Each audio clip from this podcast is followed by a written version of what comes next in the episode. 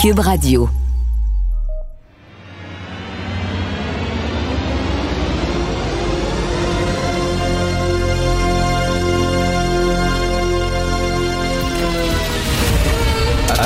Attention, cette émission est laissée à la discrétion de l'auditeur.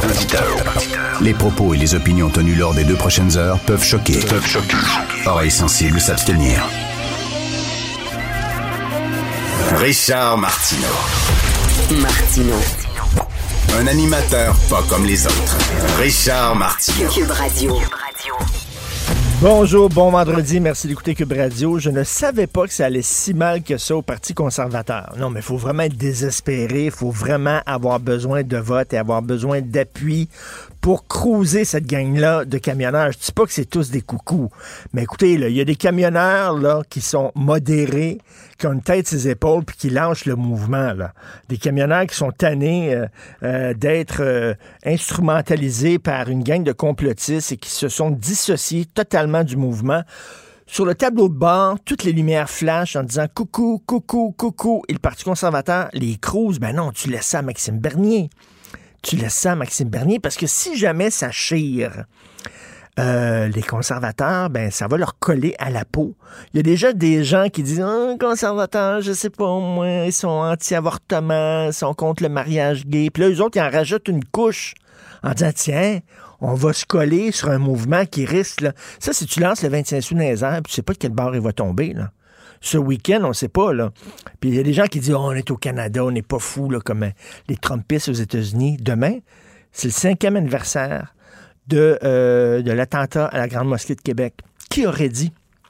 Qui aurait dit que ça se passerait ici, au Canada, au Québec, à Québec, une ville super paisible? Qui aurait dit ça? Polytechnique, qui aurait dit on n'est pas à l'abri de mouvements extrémistes comme ça? Et selon moi, ils jouent un jeu extrêmement dangereux. Puis là, si ça ils vont appeler au calme et tout ça. Mais ça va être trop tard. Ça va être trop tard. Tout ce, dont les gens vont se souvenir, c'est que les conservateurs ont donné leur appui à ces gens-là. Et puis, ben, comme disait Jean-François Lisée hier lors de notre rencontre euh, Molker-Lisée, Jean-François disait ben, qu'il a manifesté devant l'ambassade américaine. Joe Biden interdit aux camionneurs canadiens non vaccinés d'entrer sur le territoire américain. Fait que quoi que fasse le gouvernement canadien, c'est non. Fait qu'aller manifester en tout cas. Bref, je ne savais pas que ça allait si mal que ça au Parti conservateur. On va en parler un peu plus tard, euh, vers 8h40, avec Pierre Paulus, député euh, conservateur. Euh, un texte intéressant aujourd'hui dans le Devoir, c'est une mise au point est-ce que je sais pas si vous avez lu récemment euh, les papiers de Francine Pelletier. Francine Pelletier, figure de proue de la gauche féministe, hein, cofondatrice de La Vie en Rose, une personne qui était très importante. Mais si vous lisez ces papiers sur la pandémie, euh, c'est à se demander, ça va pas se présenter pour Éric Duhem, là. Non, non, mais tu sais, on parle beaucoup de gens le plus à droite, plus libertariens, puis tout ça, qui sont anti-vax, puis blabla. Mais il y a une frange de la gauche aussi euh, c'est tout juste sacré pas la tyrannie et la dictature, Francine Pelletier. là, le prix, ça, c'est un danger. Là. quand quand tu n'es pas, un, pas un scientifique, quand tu n'es pas un expert en vaccin, là, touche pas à ça avec une, tôle, une de pieds. C'est hyper complexe. Euh, moi, lorsque j'écris sa pandémie, j'écris euh, plus d'un point de vue social. Je commence pas à dire, là, oui, mais il y a tel médicament, puis il y a tel vaccin, puis tu attends une minute, c'est super compliqué. Il faut que tu aies lu plein, plein, plein d'études pour t'embarquer là-dedans. Et Francine Pelletier, tout comme il y a des gens qui ont appuyé l'hydroxychloroquine du docteur Raoult, là, en disant, ah, c'est fantastique, l'hydroxychloroquine, puis ça peut guérir les gens, puis maintenant, bon, c'est totalement en, en, déshonneur. Il n'y a plus personne qui s'approche de ça elle, elle, disait, bon, la flu, fluvoxamine. Fluvoxamine, c'est le nouveau médicament pseudo-miracle. Francine Pelletier fait un texte, ah, le fluvoxamine, on n'a pas vraiment besoin de vaccin, on met trop l'attention sur le vaccin, tout ça, l'emphase là-dessus. Mais là, ça, c'est un médicament presque miracle. Là, il y a un expert, un vrai expert, qui lit tous les, journaux scientifiques et tout ça, qui a démonté sa chronique. Ça, circulait hier sur les médias sociaux en disant, ça, c'est faux, ça, c'est faux. Euh, elle parle seulement euh, des... Euh, des études qui sont positives, mais il y a des études qui sont très critiques, etc. Bref, démonter de A à Z euh, l'argumentaire de Francine Pelletier. Aujourd'hui, ben, le devoir fait ce que ce qu'il devait faire, c'est-à-dire une mise au point en disant, ben, on a le droit d'avoir des opinions, mais encore, il faut que ça soit basé sur des faits qui soient solides et crédibles. Tout ça pour dire, là, quand tu es un, un journaliste d'opinion at large, comme je suis, comme Francine Pelletier est, on n'est pas des scientifiques, on n'est pas des experts. T'embarques pas sur ce terrain-là. Parce que c'est un terrain extrêmement miné. Donc, euh, en tout cas, le, convoi des camions, bien sûr, on va en parler tantôt. Écoutez, vous savez que Sophie et moi, nous avons un balado, un podcast qui s'intitule L'apéro piquant. On reçoit euh, des personnalités à la maison, on prend l'apéro avec, puis on pose des petites questions piquantes. Et on a reçu euh, Guy Nantel. Guy Nantel, c'est un invité parfait, fantastique. Il n'a pas peur de ses opinions. Il assume. Tu peux lui poser plein de questions embarrassantes. Il répond. Franchement, euh, c'était vraiment un bonheur, un plaisir. C'est quelqu'un pour qui j'ai énormément de respect. Euh, tu sais, des fois, les, les, chroniqueurs, lorsqu'on prend des positions qui sont peu populaires, on dit vous êtes courageux, tout ça. Mais tu sais, être sur une scène, sur une scène comme il le fait devant des milliers de personnes, soir après soir, et prendre des positions qui peuvent être parfois contre ça prend, je suis désolé, mais des, des, des cojones, comme on dit. Alors, il est venu, c'est disponible, le nouveau balado, dans la bibliothèque euh, balado de Cube Radio. Vous allez sur le site de Cube et euh, c'est apéro On peut en écouter un extrait de Guy Nantel. Ah, Attends deux secondes, là, on a un scoop, là. Ton producteur... Bienvenue à la Place des Arts, comme tout le monde, soir de la première. Je veux pas OK, moi, je suis à terre. Je veux pas y voir là. C'est moi qui est en contrôle de ça. Oui, mais attends, c'est lui qui met de l'argent dedans, Guy. Hey, il en a fait un crise de l'argent que moi, là. Je veux dire, euh, il, met pas d'argent. Il investit de l'argent. Euh, c'est pas un don, là. Alors, il dit, lui, quand il fait des shows, il veut pas voir son producteur, là. Lui, c'est un one-man show, c'est lui. Le producteur reste à la maison. C'est moi qui, euh, comme il dit, on dit, oui, mais il finance ton affaire quand il dit, non, il fait un investissement. Il fait un investissement, là. Fait que euh, moi, euh, je suis en plein contrôle, débarrasse. Bref, il prend des prises de position sur le milieu du showbiz, sur le mouvement woke, sur les humoristes. Il est, il vraiment, il, il a pas, il a pas peur de personne. Il y a beaucoup de sang-froid. Et c'était vraiment une des rencontres qu'on on a préféré, euh, Sophie et moi, euh, au cours. Ben, on avait aussi notre podcast de Vin qui vient souper, le sapéro piquant. De tous les podcasts qu'on a fait, c'est vraiment un des meilleurs avec Guy Nantel. Donc, on vous conseille fortement d'aller l'écouter.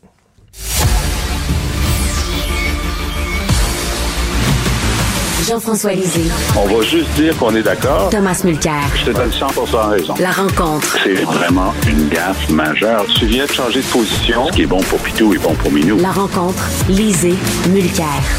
Alors Thomas, aujourd'hui dans ta chronique du Journal de Montréal, tu dis les conservateurs jouent gros, très gros. Là. Ils ont lancé un 25 sous dans les airs, puis on ne sait pas de quel côté il va tomber. Oui, j'ai eu, je suis en contact, comme toi, j'ai des contacts dans tous les partis, puis euh, j'en ai Quelques-uns à très haut niveau au Parti conservateur. Citation.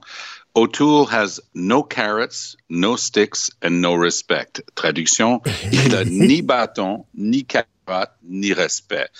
Et plusieurs sources au, très, au plus haut niveau me disent, il finit là.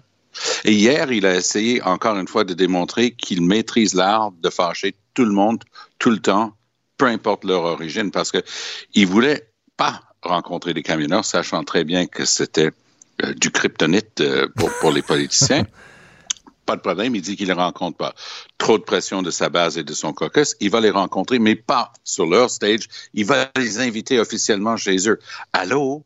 Et puis, toi, donc, tu vas porter tout ce qu'ils vont faire après d'une manière très cérémoniale et très officielle plutôt que juste dire je veux rien savoir. Écoute, Richard, euh, théorie de conspiration pour théorie de conspiration. Il y en a une que j'ai entendue qui m'amuse. Trudeau déclare, après sa conférence de presse, quelqu'un dans son entourage proche euh, qui avait le COVID il suit les règles. Il dit, je vais m'isoler pendant cinq jours. Ah non, non, c'est pas ça, c'est une conspiration. Trudeau dit ça pour pouvoir se cacher des camionneurs. hier, le sergent d'armes de la Chambre des communes, écoute, moi j'ai fait 12 ans à Ottawa comme député et comme chef de l'opposition, je peux te dire que c'est plutôt rare qu'ils disent quoi que ce soit. Mais là, il a écrit aux députés disant, il y a des dangers pour votre sécurité. Voici la démarche à suivre. Soyez en contact avec la police locale parce qu'il y a beaucoup, beaucoup de députés, parce qu'ils sont loin souvent, ils ont des, des apparts, des condos, des, des maisons proches euh, de la colline. Mm-hmm. Et voilà qu'ils ils sont en train de se faire doxer. Ça, ça veut dire quoi? Ça veut dire leur, leurs informations personnelles, dont leur adresse est en train d'être partagée avec les illuminés qui vont descendre sur la colline. Donc, ils sont très inquiets côté sécurité. C'est pas une blague, ce truc-là. C'est pas une blague, non? Non, non. C'est pas une blague, tout à fait. Euh, Jean-François, je disais, là, des fois, on, se, on se sent au Canada un peu à l'abri de ces mouvements extrémistes-là. Mais on a vu, là, demain, c'est le cinquième anniversaire de la, Grande Mosquée de Québec. On n'est pas à l'abri de ces mouvements-là. Non, c'est sûr. Et puis euh, là, c'est devenu un aimant. Ce convoi-là, c'est un aimant pour tous ceux qui, euh, qui ont des positions extrêmes et outrancières. C'est sûr qu'il y a énormément de très bons de camionneurs, euh, non vaccinés, modérés, qui disent ben moi je veux euh, avoir le droit d'aller aux États-Unis, c'est mon gagne-pain, euh, bon, puis il y, a des gens très bien là-dedans, mais c'est un aimant pour ceux qui pensent que Trudeau est un est un dictateur, est un fasciste. Il y a des gens parmi les organisateurs qui disent que leur objectif c'est de rester à Ottawa jusqu'à ce que toutes les mesures sanitaires dans tout le pays soient levées puis que la, la gouverneure générale, Mary Simon, euh, euh, euh démette le gouvernement. Tu sais, c'est-à-dire, euh, allô? Donc, on sait, on sait pas ce qui va se passer. Puis comme je te disais hier, il y a des camionneurs qui disent, on va rester tant qu'on n'a pas gain de cause. mais là, ça veut dire quoi, ça? Ça veut dire qu'ils vont bloquer le centre-ville d'Ottawa pendant deux jours, cinq jours, six jours, sept jours. Et c'est le fait que ce soit ouvert, c'est comme s'il n'y a pas de fin. C'est ben ça qui est, dangereux parce que ça peut pourrir. Une manifestation d'une journée, ça va, mais quand tu es là deux, trois, quatre jours, ben là, il y a du monde qui dit qu'il faut faire quelque chose d'autre. Et c'est quoi quelque chose d'autre? C'est toujours plus dangereux. Et est-ce que ça va aider politiquement Justin Trudeau, cet homme? Moi, je crois. Parce que les conservateurs sont en train de se marginaliser. Il y a des gens qui vont être sur le stage, c'est sûr. Est-ce que Maxime Bernier va être là? Moi, je parierais un 30 sous là-dessus. Oui, il va être là parce que c'est sa base qui est en train de rouler vers Ottawa. Est-ce qu'il y a des députés conservateurs? Moi, je mettrais un autre 25 cents qu'on va avoir Candice Bergen qui va être là. Euh, il y a des membres du caucus de M. O'Toole qui ont leur, ils ont littéralement des chapeaux euh, MAGA, Make America Great Again, des chapeaux célèbres rouges de, Donald Trump. Il y a cette frange au Parti conservateur, puis ils en veulent à O'Toole parce que lui s'est vendu lors de sa course à la chefferie comme étant True Blue, euh, le vrai, de vrai conservateur. Peter McKay, ah, c'était un, un, faire semblant. Lui, il allait tout faire comme il voulait. Il se fait élire, il se décrit comme un progressiste conservateur style Mulroney. Ça passe toujours pas. Donc, encore une fois, c'est l'art que maîtrise Aaron O'Toole, hmm. c'est d'avoir aucun soutien d'aucun bord. on dit en anglais pick a lane. choisis la voie dans laquelle tu veux circuler parce que sinon ça va faire des accidents. Bien, pauvre O'Toole, il, il, évoque d'accident en accident parce qu'il choisit pas où, qui il est et où est-ce qu'il se situe? Tout à fait. Jean-François, un peu plus tôt, euh, tantôt, il y a quelques minutes, Philippe Vincent Foisy euh, parlait avec euh, M. Boileau de la santé publique et lui demandait ben, qu'est-ce qu'il va faire pour convaincre les anti-vax d'aller, se faire vacciner. Et M. Boileau patinait un peu, là, semble pas être un, amateur de la méthode forte. Toi, tu trouves, Jean-François, qu'il manque de cran face à la taxe à la vaccination? Oui, hier, c'était son grand test, c'est-à-dire il faisait sa première conférence de presse tout seul. Et c'était clair qu'une question centrale qui lui serait posée, d'ailleurs, euh, les partis d'opposition, en particulier euh, euh, Saint-Pierre Plamondon, a dit on veut avoir l'avis de la santé publique sur la taxe sur la taxe vaccinale. Et sa réponse, c'était c'est pas de mes affaires. c'est une mesure économique. Et puis, euh, nous, euh, on ne va pas à la santé publique euh, donner des avis sur une question économique. C'est complètement à côté de la traque. Je veux dire, je, pourquoi il, dit ça? Mmh. c'est parce mmh. que s'il disait ce qu'il pense, c'est-à-dire que ce n'est pas une mesure qui incite vraiment à la, à, la vaccination, ce n'est pas convergent avec les principes de la santé publique, ben, il serait en contradiction avec le premier ministre. ce serait ça la nouvelle pendant quatre jours. c'était un test d'indépendance. Il disait, écoutez, il y a peut-être des raisons euh, financières et économiques de le faire, mais d'un point de vue de santé publique, nous ne le recommandons pas. C'était ça la vraie réponse. Il n'y a pas eu le cran de le dire.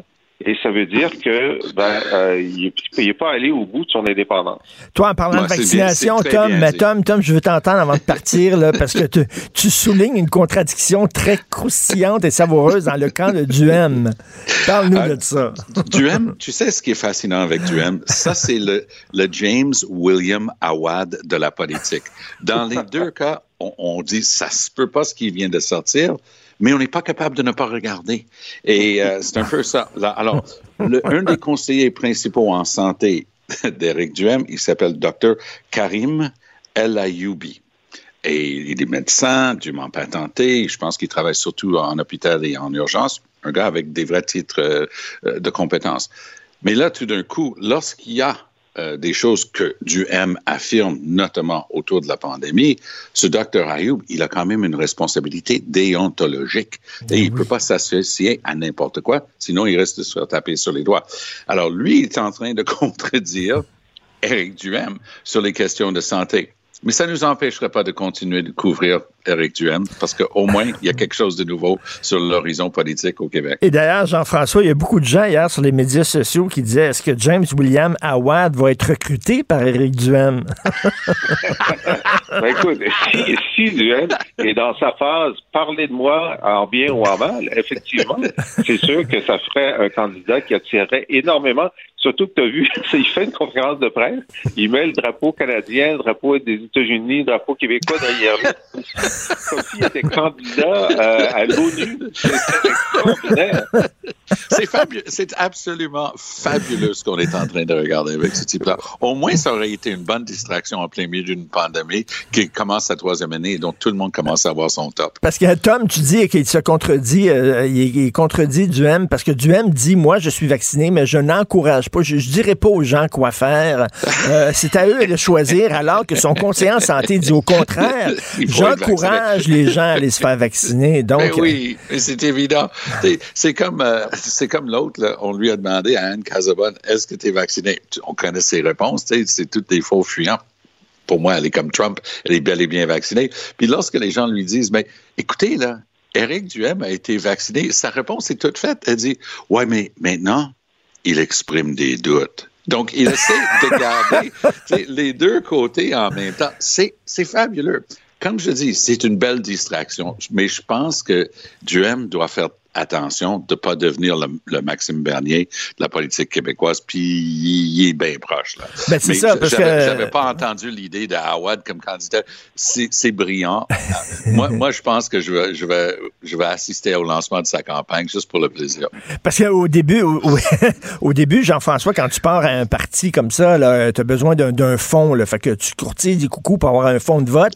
Mais à un moment donné, quand c'est le temps de te recentrer un peu, ben, tu es pogné avec ces gens-là que tu Tu veux t'en débarrasser? Oui, mais ça, il verra ça dans la deuxième étape. Là, il est dans sa première étape. Il est très content qu'on parle de lui. C'est ça. Euh, Exactement. Et puis, et puis là, moi, à sa place, j'organiserai un débat entre Anne Casabonne et son docteur euh, oui. Ça, serait bon. Merci beaucoup. D'après moi, là, on va avoir beaucoup de choses euh, à se parler pour lundi. Euh, passez un excellent week-end, bon, vous deux. Bon vendredi. Bon vendredi, tout le monde. Si vous voulez lire les textes de Jean-François Lisée et aussi écouter son excellent balado, allez sur la boîte à Martino, souvent imité, mais jamais égalé. Vous écoutez Martino Cube, Cube Radio. Cube Radio. Cube Radio.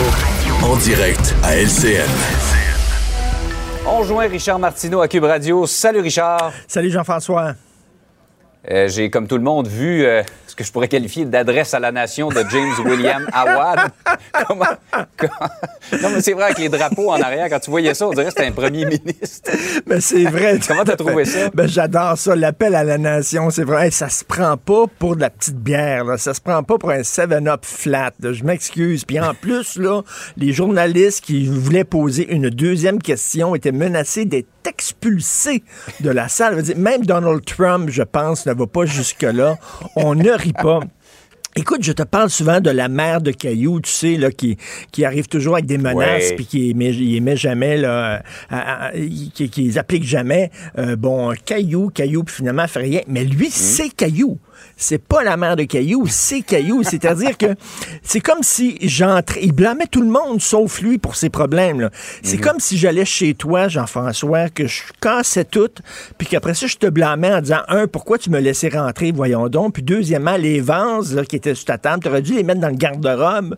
Tu savais bien que j'allais rentrer chez vous, puis tout casser. Mais vraiment, c'était la faute de tout le monde, et il faut saluer ici Yves Poirier, notre confrère, qui lui a dit, Monsieur Awad, il semble que des excuses auraient été, euh, ça aurait été bienvenu, peut-être des excuses. Il aurait dû commencer en disant je suis vraiment désolé, je m'excuse. Non, le gars il rentre et tout de suite il est sur l'offensive. On va poursuivre Sunwing, on va poursuivre les transporteurs aériens, puis ça n'a pas de bon sens. Vous avez laissé là-bas, puis écoute, vraiment, c'était. Mais c'est comme un accident d'auto là, hein? même si c'est épouvantable, tu ralentis pour regarder ce qui se passe, vraiment. Là. Et hier sur les médias sociaux, ce qui circulait, la blague qui circulait, c'est bon, quand est-ce qu'il va être recruté par Éric Duhem là, pour le Parti conservateur du Québec, là, parce que, écoute, c'est le genre de candidat. À côté d'Anne Casabonne, ce serait fantastique, là, mais... C'était surréaliste, en tout cas, comme cadre de conférence de presse. Je me rappelle pas d'avoir vu une conférence avec le L'individu qui est arrivé au début de la conférence de presse, qui a été expulsé, la limite d'une question. Mais tu sais, il est, quelque chose. il est plus intelligent qu'on le croit parce que dans son milieu ah, ben à lui, dans le monde des influenceurs, there's no such thing as mm. bad publicity, comme on dit. Parlez de moi en mal ou en bien, mais parlez de moi, regarde la preuve. Il va y avoir une série documentaire faite sur ce gars-là. Il va maintenant être une vedette internationale. Ça va, ça va être, ça va jouer sur Netflix cette série-là. Là.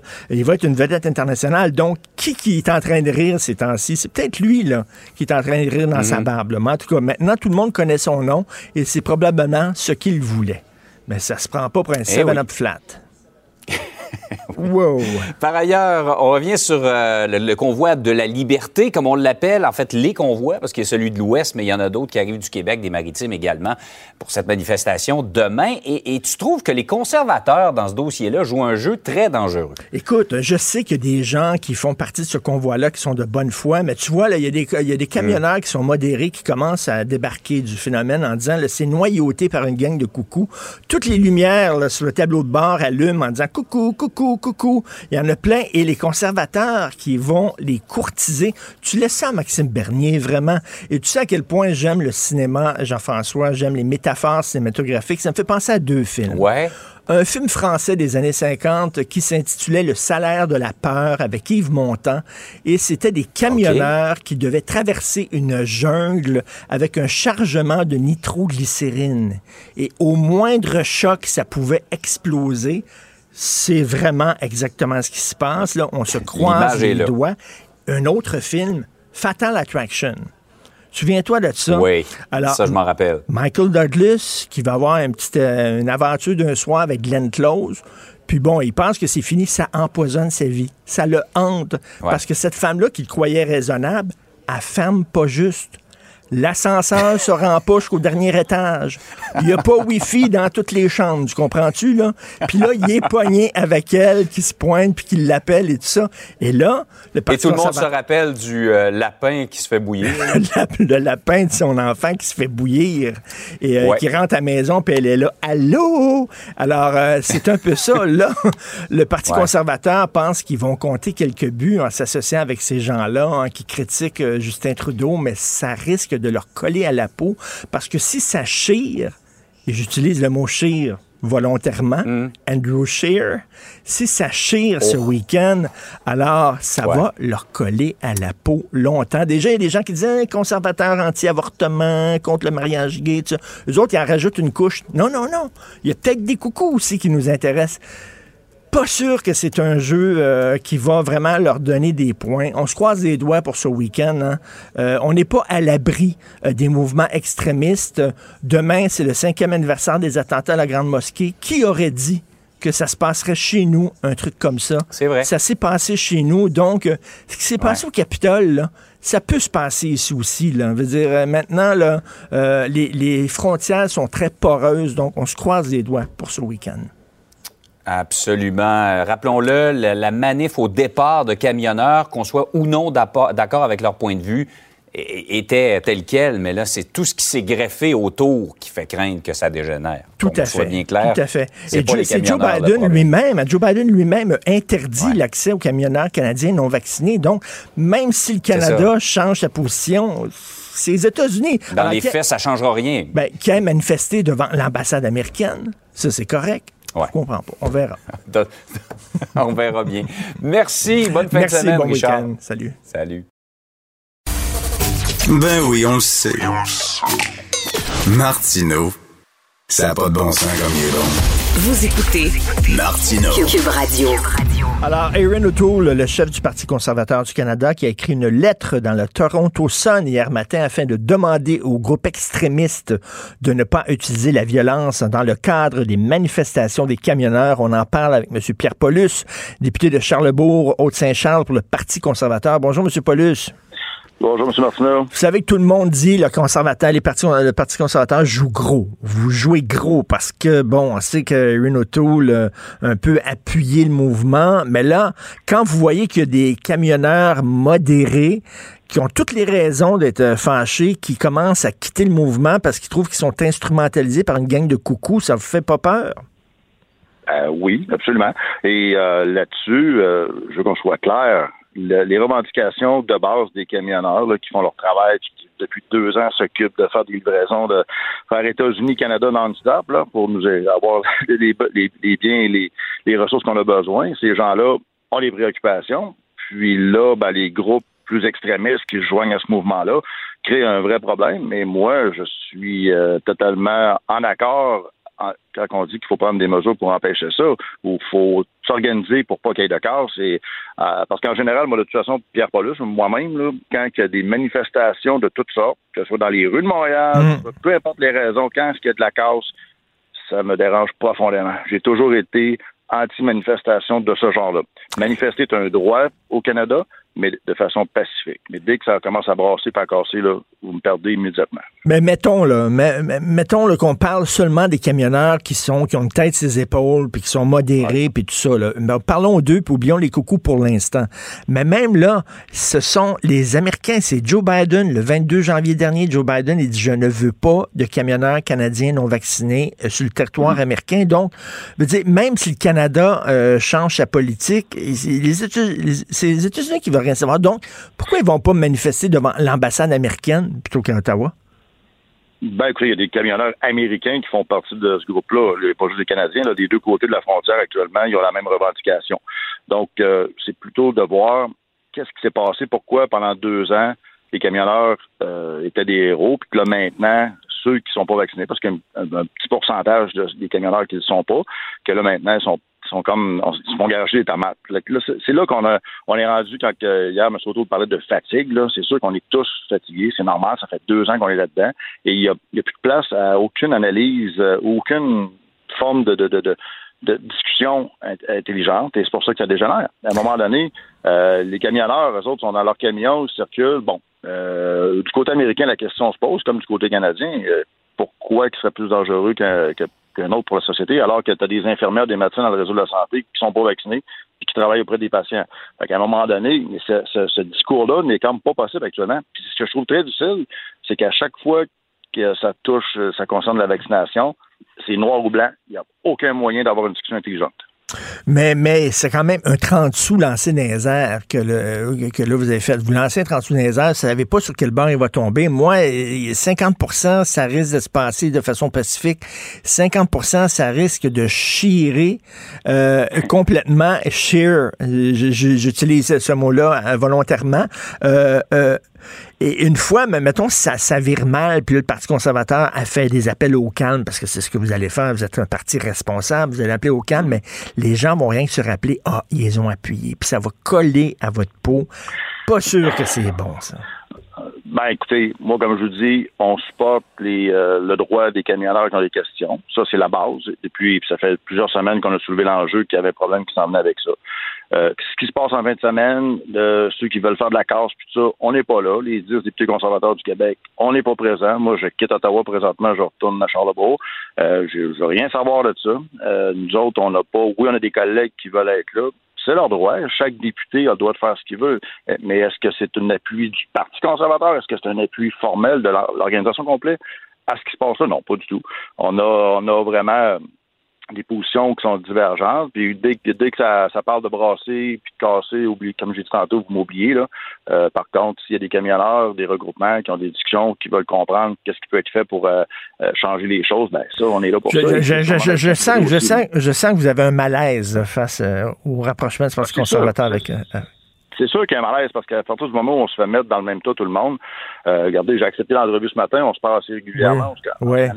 Là, j'ai dit, gars, je vais y parler, je vais répondre à ces questions, puis tu sais, oui, je me sens euh, comme une cible, là, parce que je suis un député conservateur. Fait que là, automatiquement, je suis quelqu'un qui a, qui a pas de sens, qui a pas de génie, qui comprend rien, puis qui appuie des, des extrémistes, alors que c'est totalement faux. C'est ça qui est difficile, mais je suis là pour, pour le mm. dire et que je ne suis pas là-dedans, pas du tout. Mais moi, moi, je suis un, je, je, suis un conservateur. Quand je dis conservateur, c'est pas le parti conservateur. Là. Je, suis quelqu'un qui est conservateur économique, mais pas conservateur. Là, et à chaque fois, il y a des gens qui disent, ah, les partis conservateurs, ils sont contre l'avortement, ils sont contre le mariage gay. Tu vous, vous, vous, luttez contre ça, là, ces stéréotypes-là que certaines personnes vous collent. Puis moi, je suis tout le temps là, ben non, ben non, c'est totalement faux. Voyons donc, ça n'a pas de sens.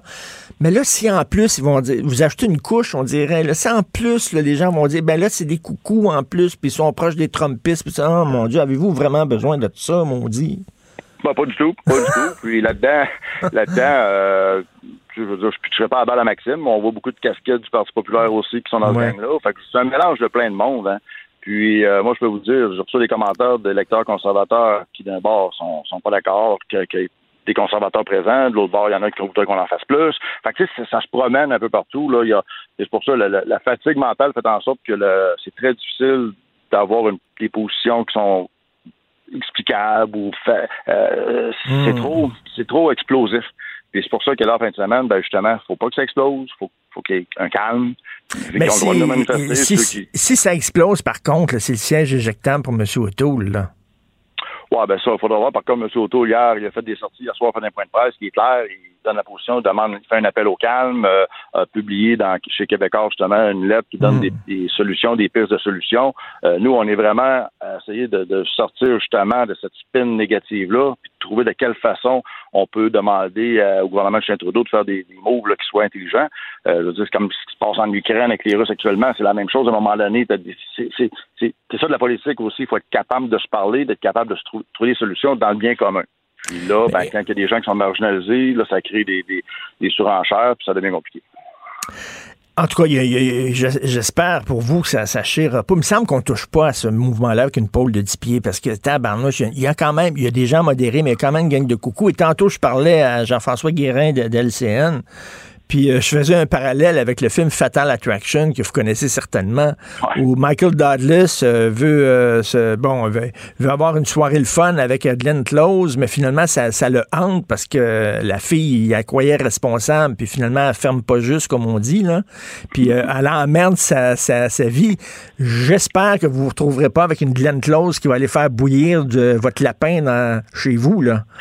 J'espère, mais de toute façon, dites-vous bien, on est 119 députés conservateurs. Il peut y avoir deux ou trois députés qui prennent des décisions. Est-ce que c'est ça représente l'ensemble des 117 autres députés? C'est aussi. Euh, c'est ça, c'est là, c'est surtout là, il faut le dire, effectivement, vous, faites bien de le dire, c'est Andrew Scheer, c'est Pierre Poliev, puis c'est Candice Bergen, surtout là. C'est leur choix, leur décision. C'est leur choix. Ça ne représente pas la position de, tous les conservateurs du Canada et surtout pas des dix députés conservateurs du Québec. Ben, ah, ben ça, c'est clair. Parfait. Au moins, c'est clair. C'est eux autres. J'espère qu'ils n'entraîneront pas le parti euh, avec eux, puis que on, le souhaite, mais je suis très content de voir que ça ne représente pas justement la position des, euh, des gens du Québec, du Parti conservateur. Merci d'avoir pris le temps de nous parler et d'éclaircir ça, M. Pierre Paulus. Merci. Un plaisir, M. Martineau. Merci. Bon week-end malgré tout. Merci. Oui, merci. bye. Martino. Ne ratez plus rien. Cette émission est aussi disponible en podcast dans la bibliothèque balado de l'application ou du site cul.radio. Le, le commentaire de Félix Séguin, un journaliste d'enquête pas comme les autres. Alors, on revient sur la conférence de presse, bien sûr, surréaliste de James William Awad et tantôt, tantôt euh, Jean-François Guérin, Félix, euh, parlait pas d'une conférence de presse, mais d'un appel à la nation. oui, parce qu'il s'est présenté, euh, il s'est présenté devant six drapeaux comme les chefs d'État le font, l'unifolier, le fleur de le drapeau américain. oui, ça faisait, ça, ça faisait très grandiose comme point de presse. Puis moi, j'y étais hein, à ce point de presse-là. Avant, ah avant euh, de parler un peu plus du contenu, j'aimerais ça te dire comment je l'ai perçu et qu'est-ce qui s'est passé à ce, point de presse-là, en tout cas dans ma perception des choses. D'abord, tu sais que euh, James William Awad, là, c'est a pratiqué, il descendait euh, un escalier euh, à son bâtiment, à son entreprise là euh, de la route transcanadienne, un édifice qu'il a acheté cash pour 6 millions de dollars. Alors avant que les journalistes arrivent, il a pratiqué sa descente d'escalier, tel un prince que l'on y oui, tel un prince que l'on couronnera. Alors donc, il descend finalement quand c'est quand à quelques minutes là, du point de presse qui avait été convoqué pour 11 heures, il s'arrête en chemin, pause, pour les caméras et finalement va aller s'installer sur cette estrade très petite euh, dans le lobby de son entreprise où il avait placé derrière lui ses drapeaux. Il était suivi pendant ce trajet-là par une équipe composée d'une assistante à la réalisation, d'un réalisateur, d'un très bon caméraman que je connais très bien et d'un très bon réalisateur aussi et d'un preneur de son. Alors, euh, il y a quelqu'un au Québec qui a eu je dois dire, la bonne idée euh, de proposer à M. Awad là, de le suivre dans ses péripéties pour proposer ce produit-là. Je ne sais pas si ce sera à des télés québécoises, mais, mais minimalement, il y a des gens qui, ben à l'étranger, à l'international, sont hyper intéressés par ce genre d'histoire-là. Parce non, c'est le nouveau... le personnage, c'est ça. C'est le nouveau Tiger King. Oui, c'est ça. C'est un peu ça. Donc, euh, donc là, euh, écoute, on a atteint du n'importe quoi stratosphérique dans ce point de presse-là. Monsieur Awad s'installe et là, tu as, euh, tu as sa, son, son associé euh, dans la compagnie Triple One. D'ailleurs, c'est au siège social de Triple One, ce fameux club privé décentralisé. Alors, euh, elle commence à dire Bon, ben là, merci, bienvenue au point de presse. Vous êtes sur Zoom, vous êtes en personne, juste pour vous dire que chaque journaliste qui posera plus d'une question sera expulsé de la salle. Expulsé? Écoute! Oui. Alors là, t'as mon Yves Poirier qui entre en scène ah, comme il était, seul, Il était bon, lui. Il était là. Tu sais qu'est-ce que et je te disais, je te dirais même que les gens commentaient un peu le point de presse d'Awad parce que les journalistes, on était beaucoup, mais les gens les journalistes, mes collègues, attendaient les prochaines questions d'Yves. Il y avait quasiment, comme euh, quand tu fais le euh, quand tu décris un match de hockey, là, il y a quasiment ce qu'on appelle un play-by-play, le descripteur du play-by-play, donc le descripteur du jeu. Les gens décrivaient l'attitude d'Yves. OK, regarde, Yves va se lever pour poser une question. Oh, regarde-les. Oh, il a pas l'air content. Et là, euh, et, et, finalement, Yves a eu le, d'abord poser des bonnes questions. La première, c'est écoute, on veut juste t'excuser, ben on passe à autre chose. Mais aussi, il a contourné de manière très habile euh, la règle établie par la modératrice de ce fameux débat. Euh, alors, Yves pose une première question. Il dit bonjour, c'est euh, Yves Poirier d'LCN. Bon, sa question est passée. Il dit bonjour, c'est Yves Poirier de TVA. Bonjour, c'est Yves Poirier de Québécois. Bonjour, c'est Yves Poirier de QMI. Alors, il a passé les entités du groupe. Comprends-tu? Une palette. Écoute, on était mais je te dis, là, on était hilar devant tout ça. C'était un moment, je, te dis, c'était un moment surréel parce qu'on voit pas ça. On voit jamais ça. Puis, tu sais, sur le fond, euh, ben, Awad, a, répondu à aucune question vraiment, outre de dire que sa vie était décentralisée, sa compagnie était décentralisée, puis ses amis étaient décentralisés. Oui. Ça, décentralisé, juste te dire qu'on sait pas toujours ce que ça veut dire être décentralisé. OK, je me fais, je me fais l'avocat du diable, OK? Pour les fins de la, de la discussion, OK? Quand il dit, vous nous avez laissé là-bas, on pouvait pas revenir, OK? Puis là, il attaquait les transporteurs aériens. Puis il y a peut-être des gens là-bas qui étaient qui avaient pas d'argent pour se payer une, deux ou trois nuits supplémentaires dans le sud. Euh, vous aviez pas le droit de faire ça. Est-ce que si j'étais avocat, est-ce que je me dirais pas, ben, il y a peut-être, mais peut-être là-dessus, il y a peut-être raison? Écoute, tu peux poursuivre qui tu veux, presque, dans la vie, euh, mon cher. Puis, tu sais, est-ce que lui, il, il veut enfin poursuivre Sunwing, et ça, je fais un aparté, là.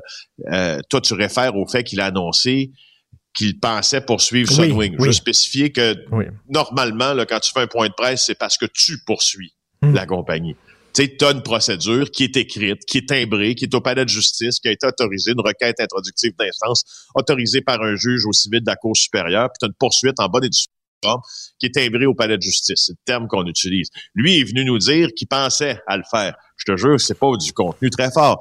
Mais euh, est-ce que, est-ce que euh, James William Awad a euh, sur le fond là, une cause entre guillemets contre contre Sunwing ou contre les autres compagnies? Oui, peut-être parce que si M. Awad avait un contrat euh, et, et, que le contrat a été rompu par la compagnie puis qu'il n'y avait pas de clause dans le contrat qui disait que si euh, les hurluberlus là, euh, se comportaient comme des, des ostrogoths pour reprendre les mots de Justin Trudeau, ben on pouvait résilier le contrat. Oui, peut-être. Il y a peut-être il y a peut-être une, une hmm. matière à poursuite, mais tu sais, sur le fond, sur son argent, sur tout ça, on n'a rien appris. Et je te dis qu'il m'en est resté un feeling assez particulier.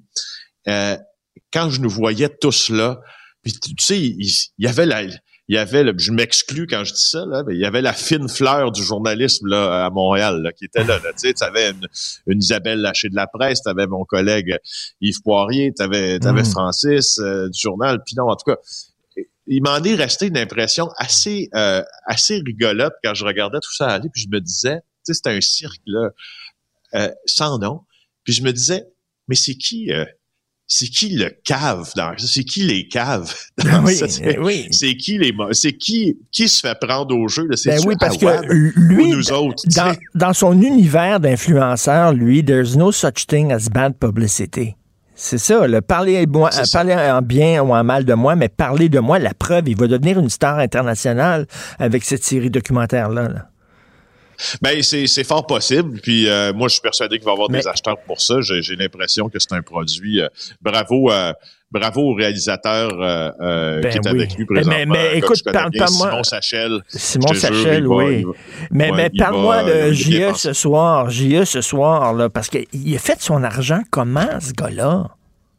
Écoute, ah là, là, bon, là, je, je, bon, l'autre l'autre hémisphère de mon cerveau là, se met à fonctionner en journaliste avec toutes les... Parce que là, j'ai commenté le point de presse, mais je te parle journalistiquement de ce qu'on va faire là, à l'émission euh, de JA ce soir, puisque notre bureau d'enquête, merci à tous mes collègues qui ont mis euh, l'épaule à la roue là-dedans. Je les remercie.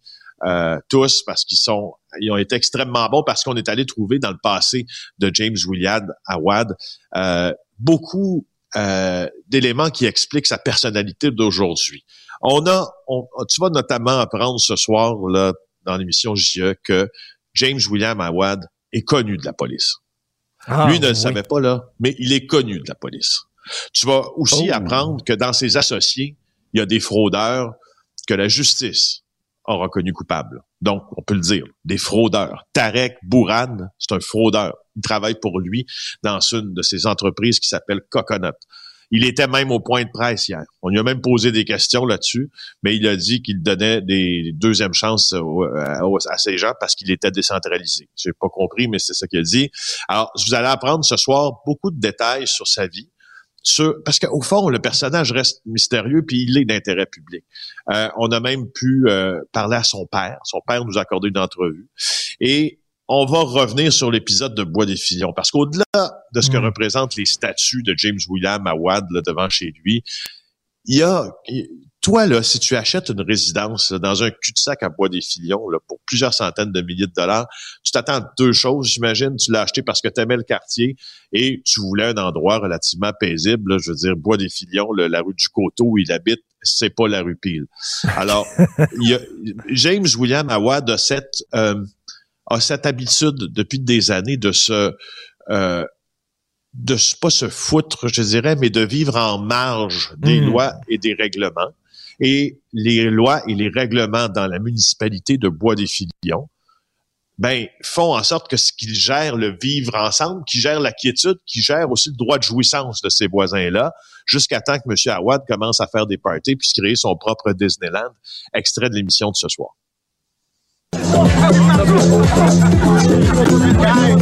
Et c'est là que la vie paisible des voisins de M. Awad commence à prendre une tournure différente. Les fêtes qui rassemblent plus d'une centaine de personnes y sont fréquentes. Lui, euh, ses projets, je les connais pas personnellement, mais on, on va, je pense qu'il veut faire un domaine vraiment particulier, genre avec le med à la Awad, je le sais pas, tu sais. Alors, c'est sûr que ça va amener euh, des gens euh, qui n'ont pas raison d'être ici. c'est pas commercial, c'est privé. On est tous du monde, ça fait 20 puis 30 ans. Pourquoi tout d'un coup, lui, il décide de nous, nous déménager pour pouvoir faire son, son Walt Disney? Là? Nous avons tenté de rencontrer M. Awad à sa luxueuse propriété pour constater que ses statuts ont été recouvertes. La fiche qui menaçait ceux qui s'y aventuraient d'une mort soudaine a aussi été retirée. C'est l'un des hommes de main d'Awad qui nous a accueillis. Tu me filmer? T'as pas mon autorisation de me filmer, hein? Je peux te filmer tant qu'on veut, on est dans la rue, mon ami. Ah, OK. Est-ce que M. Awad est revenu? A tout mon avocat, tu vas lui demander. Est-ce que c'est vous qui avez recouvert les statues? C'est ta mère ou ton père qui les a recouvertes? Ma mère ou mon père qui les a recouvertes. Ça m'étonnerait. Et que j'ai hâte de voir ça, mon gars. Et ben, je sors popcorn le et chocolat. Oh, hein? que je Ah sors oui, le hein? popcorn à soir, c'est sûr et certain. Écoute, mais la question que tout le monde se pose, il a fait son argent comment? Tu sais, c'est c'est- c'est Ben, ça, on va te parler de crypto-monnaie, on va te parler Ouais. de bourse, mais tu sais, il y a des transactions privées qui sont presque impossibles à vérifier. Mais Hmm. euh, tu vas voir, on commence à, commence à émerger un portrait pas mal plus clair là, de M. Awad après l'émission de ce soir. Écoute, on dirait les parties que Guy La Liberté faisait dans sa grosse maison. là. Ça me fait penser à la même, même référence pour moi. Je suis même jamais allé, mais j'ai déjà vu des images, même référence. Eh, T'imagines tes voisins de ça, toi, là, t'avais la paix, t'étais tranquille, tout à coup, le Walt Disney débarque, toi. Eh boy! Allô? Non, puis la, la ville de la ville de Bois des Filions, là, si euh, les médias ne s'étaient pas mêlés de cette affaire-là, là, il y a eu certaines interventions, oui, d'accord, mais je, je dois je dois dire là qu'on qu'on pose des questions euh, assez sérieuses au maire de Bois des Filions qui possède le règlement municipal pour agir avec plus de vigueur, puis pour X nombre de raisons, ben ces voisins-là sont un peu laissés à eux-mêmes, puis à Awad et à ses parties. Eh boy, écoute, euh, il faut bien sûr parler de la manifestation de camionneurs. Là, il y a des camionneurs qui commencent à débarquer en disant, là, on est instrumentalisé par une gang de coucous, puis ça nous intéresse plus, là. Ben ils le sont en fait euh, et euh, je t'annonce que moi je je pour ramener ça à moi là mais c'est parce que je vais t'en reparler lundi. Moi je m'en vais à Ottawa ce soir pour couvrir la manifestation. Oh. C'est le genre de phénomène m'intéresse énormément euh, parce que je, je, crois d'ailleurs qu'on en parle moi et toi là, depuis déjà cinq jours là, de la manière dont sont instrumentalisés ces camionneurs là et puis euh, tu sais, j'écoute sur les, les, les- la fameuse application Zillow, là, c'est là où tu peux aller entendre ce qui se dit sur euh, les fameux convois, notamment le convoi du Québec, là, qui, euh, qui va partir là, bientôt pour Ottawa. Zillow, c'est une un for- forme de, euh, de CB, quoi, de radio, mais sur cellulaire, où tu entends euh, les camionneurs parler entre eux ou tous ceux qui veulent bien le faire. Et il faut bien dire que moi, je, je, je, je sens le ras-le-bol chez les camionneurs. Pas le ras-le-bol quant à la vaccination, parce qu'ils ont bien compris qu'ils sont, sont 90 à être vaccinés, en tout cas, Mm. ou presque. Et puis, il y a une réciprocité dans les mesures adoptées par le Canada puis les États-Unis. Puis c'est pas en se rendant à Ottawa en camion que ça va changer quelque Ben chose, non, ben non. Ben non, Biden, il leur bloque l'accès, là, euh, aux Ben, non-vaccinés. c'est ça. Bon, là, là, maintenant, ce qui, ce qui devient intéressant, puis j'entendais tantôt, puis c'est ça que je voulais te dire en ce qui a trait aux manifestations de camionneurs, j'entendais sur le fameux Zélo tantôt, des conspirationnistes notoires féliciter ces gens-là, leur faire des suggestions.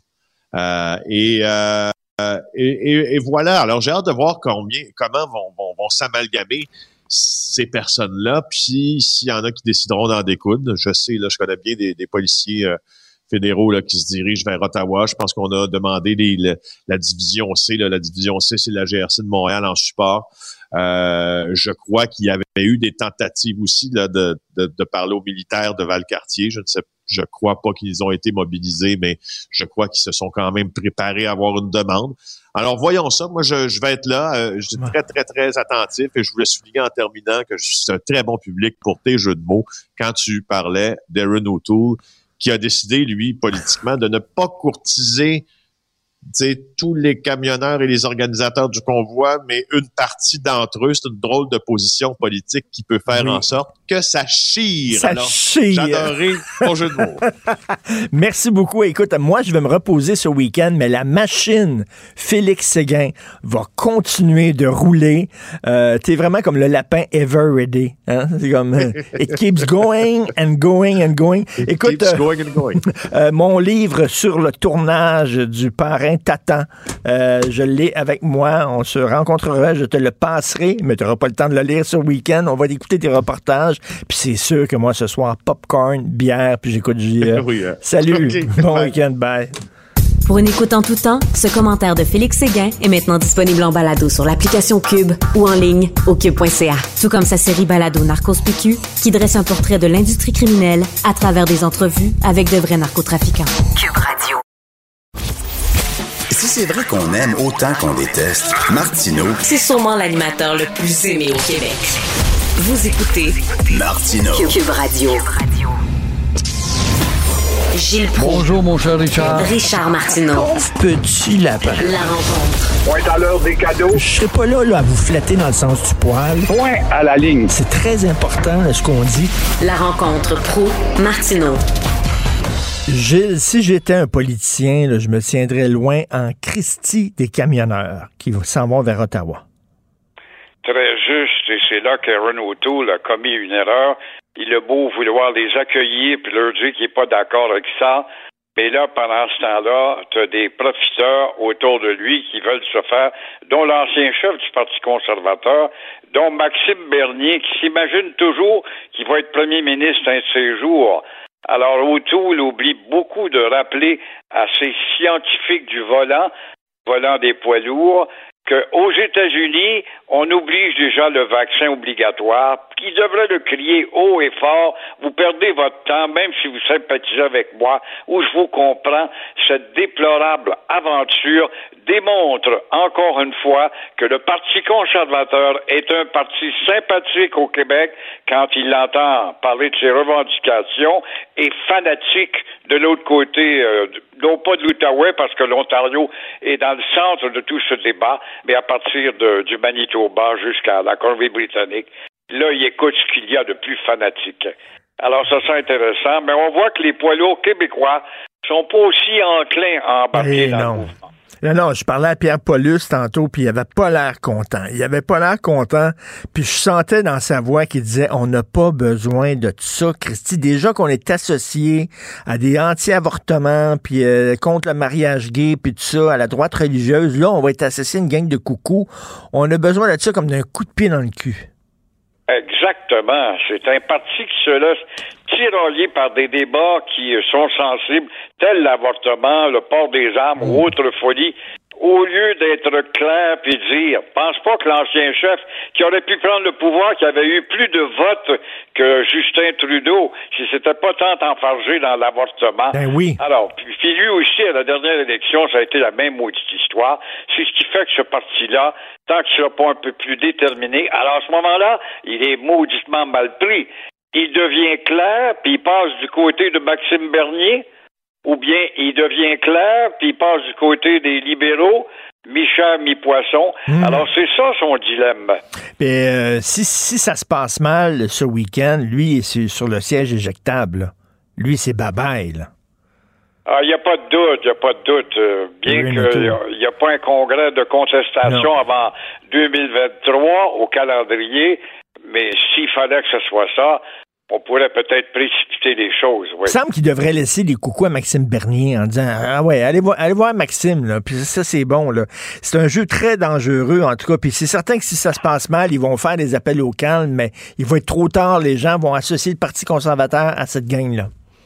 Exactement, c'est bien beau de dire allez les coucous et les coucous dans mon parti, allez donc chez Maxime Bernier, mais le mot du problème, c'est qu'aux dernières élections, on a vu que sa percée s'est faite dans les provinces de l'Ouest. Hein? Alors, il y a un bassin de vote là-dedans là, qui ne veut pas nécessairement aller chez Maxime, reste avec lui, mais sont obligés de supporter la couleur du fanatisme. Moi, j'avais, le goût de dire au Parti conservateur Aidez, aidez-moi à vous aider. Aidez-moi à vous aider. J'arrête pas de dire à des gens, ben non, ils sont pas aussi fanatiques que vous le croyez. Puis là, tabarnouche, on n'avait pas besoin de ça. En tout cas, on se croise les doigts parce que ce qui est arrivé aux États-Unis avec la gang de coucou qui ont pogné l'air, ça peut arriver ici. Là. Il y a déjà un gars qui est rentré d'ailleurs à l'Assemblée, euh, au Parlement canadien, non? Exactement, faut pas l'oublier. Comme il y en a un ben qui est rentré à l'Assemblée nationale, mais il y en a un qui est rentré, oui, à l'époque de Trudeau au Parlement ben fédéral. Alors, euh, bon, on, verra ce qui se passe. Euh, euh, comment vous avez trouvé la conférence de presse de l'ostrogoth en chef? Ça, c'est un, gars habile comme ça se peut pas. Ben Tout ce qu'il veut, c'est se projeter dans un monde nord-américain, voire international. Et le Québec va peut-être tomber dans le panneau. Il y en a déjà un, là. Simon Sachel, qui est en train de se préparer un documentaire dont toute sa mise en scène d'hier démontre comment euh, il prépare justement son build-up et euh, ce gars-là n'est pas un Québécois, il ne vit pas au Québec, même s'il y a des investissements des terrains dans certains secteurs de Laval, il ne vit pas au Québec comme nombre d'autres fanatiques. Et quand tu regardes comment est-ce qu'il peut nous mépriser, Triple One, euh, Astrofit Gym, le mot gymnase en passant, ça n'existe plus, ça, le Astrofit Gym de Laval, le Krusty Crust, de Bois des Filions. Et puis, euh, follow-up, il y aura le follow-up, avait-il averti pour les journalistes qui avaient envie de poser plus d'une question. Il y en a un qui a été mis dehors déjà. Le On Your Own, le One Eleven Private Club, tout ça, on est établi au Québec et on se fout éperdument, on ne vit pas au Québec. On s'installe sur ce territoire-là parce qu'il y a des victimes facilement maniables et manipulables. Alors, vous voyez comment ce gars-là se fout de la distinction du Québec devant ces six drapeaux, tout en nous annonçant qu'il pourrait peut-être se présenter en élection. Voilà le Québec d'aujourd'hui avec James William Howard. Alors, nul doute, Trudeau a beau euh, et bien raison de le qualifier de sans dessin d'ostrogoth, mais on parle d'une série sur lui maintenant. Ça démontrera ben comment le Québec, avec euh, des oiseaux de la sorte, on peut mépriser cette population-là sans qu'il y ait des conséquences. Il rira, bien qu'il rira le dernier, comme on dit. Puis c'est lui qui doit être en train de rire dans sa barbe parce qu'il va devenir une grosse vedette internationale avec cette série-là. Les gens vont dire Regarde, regarde le moineau, toi, penser que ça pogne les moineaux comme ça sur, euh, sur, Internet. Donc, il, il est mort de rire, lui. Certains, à partir du moment où il va être là, il y a, peut-être des négociations qui vont se faire avec le grand réseau américain pour va faire connaître ce personnage en douze volets, puis suivez ça. Et ainsi, je monte ma personnalité et mon poids dans la négociation et je deviens un poids lourd. Vous voulez parler de Simon Jolin Barrette? Jolin Barrette, le grand responsable de la costaud de loi 101, qui ne pas dit, il n'y a pas un mot dit mot hier, euh, quant à l'élargissement de la portée de sa costaud de loi 101 au CIGEP, Dawson, McGill ailleurs et les autres CIGEP. Alors, à la place, des jeunes friands d'anglicisation devront subir l'épreuve d'un examen de français. Oh, tout des gains, ça. C'est ça, justement, la fameuse loi costaude. En attendant, les portes sont grandes, ouvertes pour ces pauvres CIGEP anglophones qui ont besoin des petits-fils de nos colonisés et des fils de nos colonisés pour se maintenir. Alors, est-ce que la CAQ va avoir un appui des Anglos pour autant? La CAQ a jamais ramassé trois votes chez les Anglos. C'est ça la conséquence du tiraillement au sein d'une coalition. Dans ta coalition au Conseil des ministres, tu as autant de libéraux, sinon plus de libéraux que d'autres gens qui s'obstinent puis qui font peur au premier ministre. Là, ben, on va faire de l'attentisme, on jouera pas, puis on va mettre le pied euh, sur la pédale douce, et puis, somme toute, on n'avance pas plus que ça. Alors, à têter les Anglais, faut encore rappeler à la CAC qu'elle n'a jamais eu aucune portée auprès de cette clientèle, ça s'imagine. C'est ça, là, il l'a dit, le Simon Jolin Barrette, il n'est pas question d'élargir la portée de la loi au cégep. On est pour le libre choix, dit-il. Pourtant, il y a de plus en plus de professeurs de cégep qui appuient l'élargissement de la loi 101 au cégep. Tous les spécialistes de la langue le disent aussi que c'est important parce que il y, a des gens qui, des nouveaux arrivants qui vont directement sans passer par les cours secondaires en, anglais. Ils vont directement au cégep en anglais.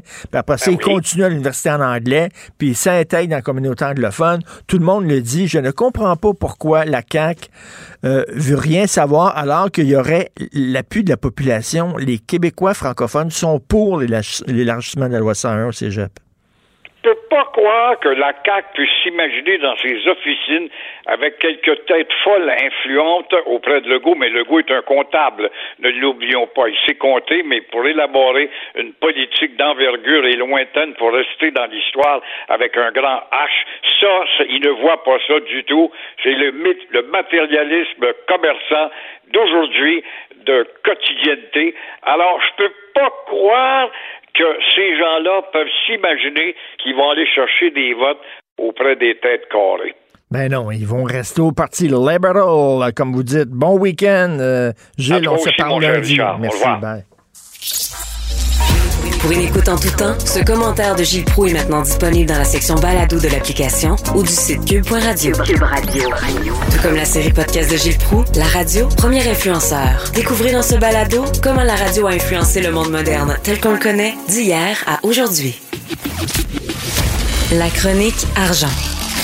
Une vision des finances pas comme les autres.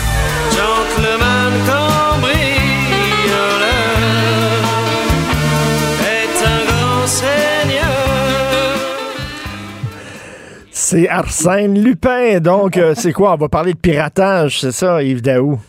Oui, bon matin. Écoute, on a été vraiment surpris de, voir ça. Il y a eu une publicité euh, qui a été faite par l'École polytechnique pour annoncer un concours qui a lieu le 5 et 6 février. C'est la deuxième édition d'un concours de piratage éthique à hein? Canada-France euh, qui se déroule. Et là, tu as des jeunes qui viennent un peu partout pour justement des hackers, ce qu'ils appellent un hackathon, pour être capable de dans une situation virtuelle, de pénétrer les systèmes informatiques, tout ça. Et ce qui est intéressant, c'est un des grands commanditaires, c'est Desjardins. mais, mais, c'est parce qu'ils veulent, ils veulent recruter des experts en sécurité, parce qu'il n'y a rien de mieux pour sécuriser ton système qu'un gars qui sait comment le contourner. En fait, c'est quand on dit aux grands mots, les grands moyens, là, mais euh, sais, if you can beat them, join, them. Hein. Donc, euh, donc, euh, ce qui est intéressant, c'est qu'à partir de ça, on a évidemment appelé Desjardins, tout ça. Et c'est là qu'on a appris que Desjardins est en train d'injecter plus de 350 millions dans son bureau de sécurité. Puis là, évidemment, ils doivent recruter des experts. Déjà, dans ce bureau de sécurité-là, il y a 1200 experts. Donc, c'est bien plus que 350 millions qui investissent. Donc, l'événement d'il y a trois ans, qui est cette fameuse fuite de, renseignements euh, confidentiels, a probablement euh, allumé l'alerte chez, euh, chez Desjardins. Ben Et donc, ils sont en train vraiment là, de, de consolider, de solidifier tout leur système pour faire face aux enjeux de cybersécurité, les cybermenaces euh, et, et, la fraude. Et je te rappellerai quand même qu'il y a eu un sondage qui a été fait par une firme qui s'appelle PwC là, récemment. Et ce qui est fascinant, c'est que les entreprises actuellement, là, ce qui les inquiète là, par rapport au plus grand impact, hmm. c'est les cybercriminels. C'est tous leurs sous-traitants et, euh, sous-traitants de sous-traitants avec qui ils font affaire. Ben oui. Tu ne sais pas comment ces, gens-là peuvent être eux-mêmes impliqués dans la, cybercriminalité. Euh, les cyberattaques sur des services info euh, euh nuagiques, de plus en plus, là, tout se retrouve plus dans des serveurs, dans ton toi-même chez, chez, toi. ça se retrouve dans le cloud. Dans, le cloud là. Et qui a le contrôle de ce cloud-là? Personne ne le sait vraiment. Ben, tout à euh, fait. C'est la préoccupation des cellulaires. Je ne sais pas si toi, tu fais beaucoup de transactions bancaires à travers ton cellulaire, oui. tes transactions, ben tout ça. Il y a un moment où ce que toutes les banques, puis tous ceux qui sont dans les services financiers, là, ils vont devoir s'assurer que tout est étanche pour s'assurer qu'ils ne se retrouvent pas dans des situations. Euh, eh, fait que là, tu vois que les entreprises sont sacrément vulnérables. Hein? Ah, Vraiment. y a-tu, y a-tu un peu une opération relation publique aussi de Desjardins de s'associer à un événement comme ça en disant regardez, là, on prend ça à cœur, la sécurité informatique. Moi, je pense que c'est sont sérieux. Je pense que l'idée, c'est que l'enjeu du recrutement est un enjeu euh, majeur. Là. il va se retrouver l'année passée, il y avait à peu près 200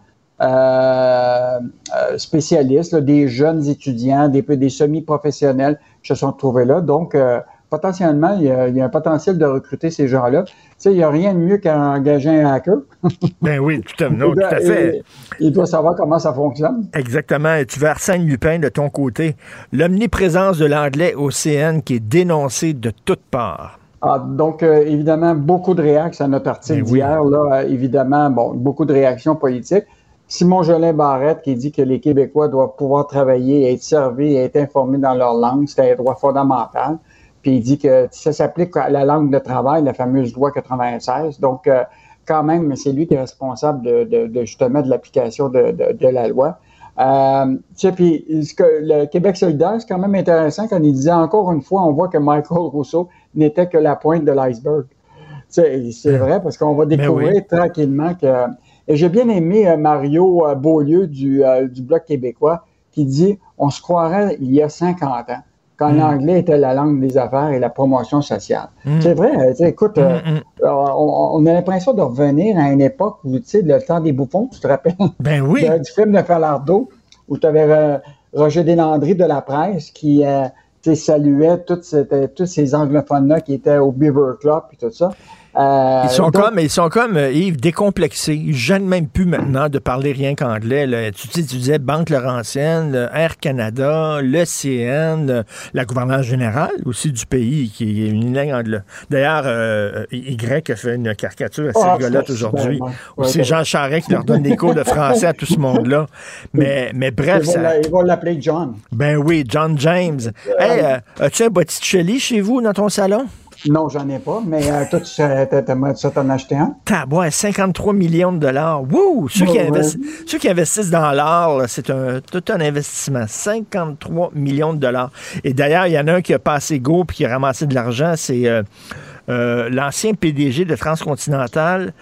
Transcontinental va verser une prime de 1,5 million à son ancien grand patron qui prend sa oh. retraite. Mais là, dans le texte de Sylvain Larocque, aujourd'hui, dans la section argent, c'est écrit qu'il va prendre sa retraite entre guillemets. Qu'est-ce que ça veut dire, ça, entre guillemets? Euh, je ne sais pas si tu te rappelles, on a écrit un article dans le, samedi euh, du, journal le 15 janvier.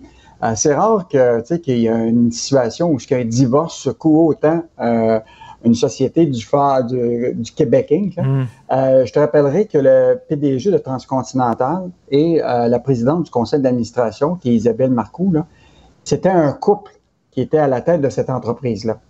Euh, tu sais, toutes les histoires de couple et de divorce célèbres, tu te rappelles Bill Gates et Melinda eh Gates, euh, Jeff Bezos avec Mackenzie Scott, puis euh, Steve Wine et Helen Farwell Wynn des, des Mirage Resort. Là.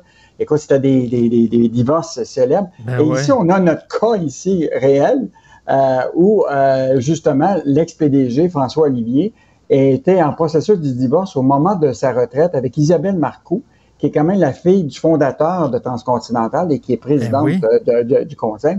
Et là, ce qu'on apprend dans la dernière déclaration, c'est que euh, des actionnaires ou de la direction, c'est qu'ils vont y verser une prime spéciale de 1,5 million avant de quitter pour prendre sa retraite.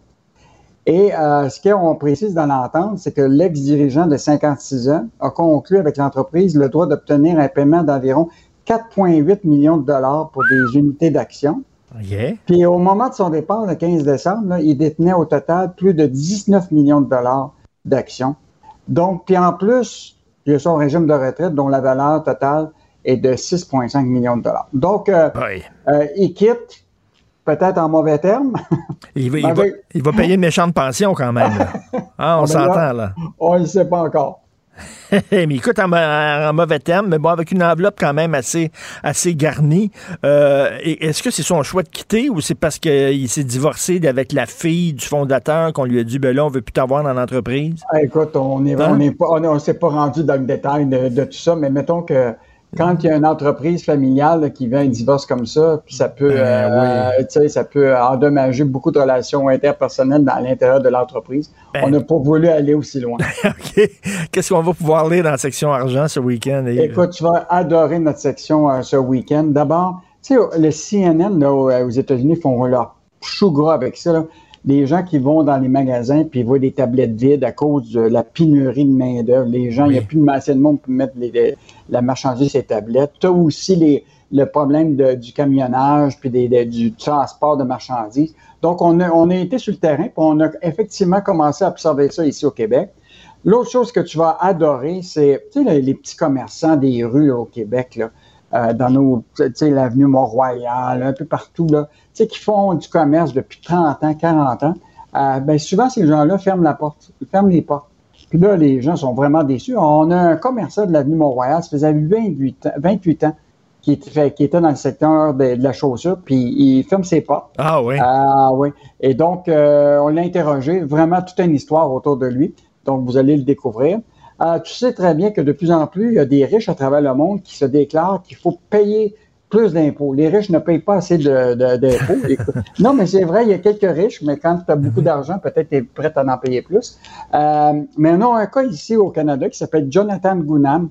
C'est un gars qui a fondé une compagnie euh, de, pharmaceutique et on l'a interviewé. Et vraiment intéressant de voir qu'il y a quand même des riches qui se préoccupent encore de l'inégalité. Lui, lui, il veut payer plus d'impôts. Oui, oui. Il, ben, il peut, m'envoyer de l'argent aussi, je peux lui donner son adresse. S'il veut absolument se départir une, partie de sa fortune, je vais donner, je vais l'aider. Je ne sais pas si euh, John, Awad serait intéressé par une déclaration similaire. je suis pas sûr. pas sûr. Et en terminant, on va avoir un très bon article euh, samedi sur le bilan des fermetures des caisses, des jardins et des guichets. Tu sais que c'est toujours un sujet qui préoccupe les gens en région. Donc, on a fait le bilan de ce qui s'est passé en 2021. Ben, écoute, on va, on va lire ça, bien sûr. Puis euh, la, manifestation de camionneurs, ça va certainement avoir un impact sur l'économie, ça aussi. Hein? Ah, mais euh. écoute, hier, on a vérifié avec des compagnies de transport. Euh, puis en général, on pensait qu'il y aurait un plan de contingence de leur part, mais je pense que pour eux autres, c'est encore un phénomène isolé. Mais on verra c'est quoi les, la, les répercussions sur ça. Mais Écoute, moi, je pensais aller patiner sur le canal Rideau ce week-end, mais je pense que. Oublie ça. Salut Yves. Bon week-end. Bye. Bon week-end. Martino. Même avec un masque, c'est impossible de le filtrer. Vous écoutez Martino. Cube Radio. Alors, on est tous été un peu secoués par cette histoire d'un courtier, euh, un conseiller financier qui a floué une de ses clientes, pauvre madame, 93 ans. Il a dit, donnez-moi votre argent, donnez-moi votre argent, je vais le faire fructifier, vous allez voir ça. Euh, il a donné son argent, il est parti sur une ballonne, il a acheté un bateau, il a acheté plein d'affaires, un condo, puis euh, il, était même, on apprend aujourd'hui que il a même réussi à convaincre la dame de le mettre sur son testament. Euh, sur son testament et il était devenu son héritier. Je suis pas sûr que c'est une bonne, même si tu aimes beaucoup ton conseiller financier, de le mettre comme héritier, là, pas sûr que c'est une bonne décision. Comment on fait pour se protéger des conseillers financiers véreux? Nous allons parler avec un qui est pas véreux, Fabien Major, professionnel de la finance, auteur, chroniqueur économique, très actif sur les médias sociaux, entre autres. Il me fait beaucoup rire. Salut Fabien. Salut.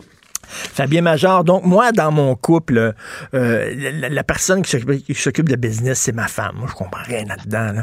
Euh, ma femme, Sophie, elle pogne le journal le matin, puis elle, elle, commence la lecture du journal par la section économique. C'est elle que, bon. Euh, mais il y a une chose que je sais, par exemple, Fabien, c'est que quand ton conseiller financier, c'est certain qu'on veut qu'il soit optimiste. On veut un conseiller financier qui, est optimiste puis qui dit je vais te faire faire des profits, je vais faire. Mais quand c'est trop beau pour être vrai, souvent c'est pas vrai. Fabien, non? Mhm. ben absolument. Des, des, promesses de rendement, ça, euh, ça doit pas être accepté, acceptable. Euh, des promesses de rendement, elles sont très, très faibles. Celles qui sont possibles, par exemple, de dire que euh, pour un CPG, votre argent est enfermé 5 ans, on va vous donner 1,5% C'est ça l'ordre des choses présentement. C'est ça les, les, promesses possibles. Mais quand on dit, ben l'attente de rendement avec un portefeuille équilibré pourrait se situer entre 4 et 8% possiblement, hmm. ben là, on, on est plus dans la réalité, là mais vraiment des, promesses des 10, 15 ou même avec les crypto-monnaies, avec euh, les actions de potes, avec les bitcoins et compagnies. Surtout si on vous dit non, non, non, euh, ça passe pas sous le radar de l'AMF parce que c'est trop nouveau. Ça, là, oh. lumière, rouge. Ah oui, les, de rendement, là, quand c'est trop beau pour être vrai, c'est probablement pas vrai. Les nouveaux produits financiers qu'on connaît pas trop, puis des fois, c'est des patentes à gosses, Oui, il y en a pas mal là-dedans. Puis quand c'est endossé par des personnalités publiques, des athlètes professionnels qui disent d'investir dans telle patente ou tel chanteur de rap qui vous dit euh, le, nouveau, euh, la nouvelle crypto de l'heure, c'est ça. Voici le lien pour en acheter. Hey, lumière rouge, s'il vous plaît, s'il vous plaît. Tu sais, dans les années 80, je pense, c'est ce qu'on appelle en anglais les hedge funds. C'était la grosse affaire. Ça. Je sais pas comment tu dis ça en français, les hedge funds. de couverture. OK, c'est la grosse affaire, puis c'était un peu... C'est un peu... Euh, il y a des gens qui se sont fait avoir avec ça, là. Oui, oui, oui. Les fonds de couverture, ce sont des, fonds opaques par définition qui permettent aussi de faire des ventes à découvert. C'est-à-dire, on va vendre des titres qu'on ne possède pas pour faire de l'argent sur la déconfiture. De temps en temps, il y a ces, ces genres de, fonds-là, activistes, je devrais dire arrivistes, qui euh, vont faire des paris contre des sociétés québécoises. Récemment, Lightspeed de Montréal a été victime d'un de ces fonds-là qui disait que c'était, pas solide, les états financiers, tout ça. Ils, ont réussi à, à créer un doute, puis l'action de Lightspeed Speed a, vraiment corrigé. Là.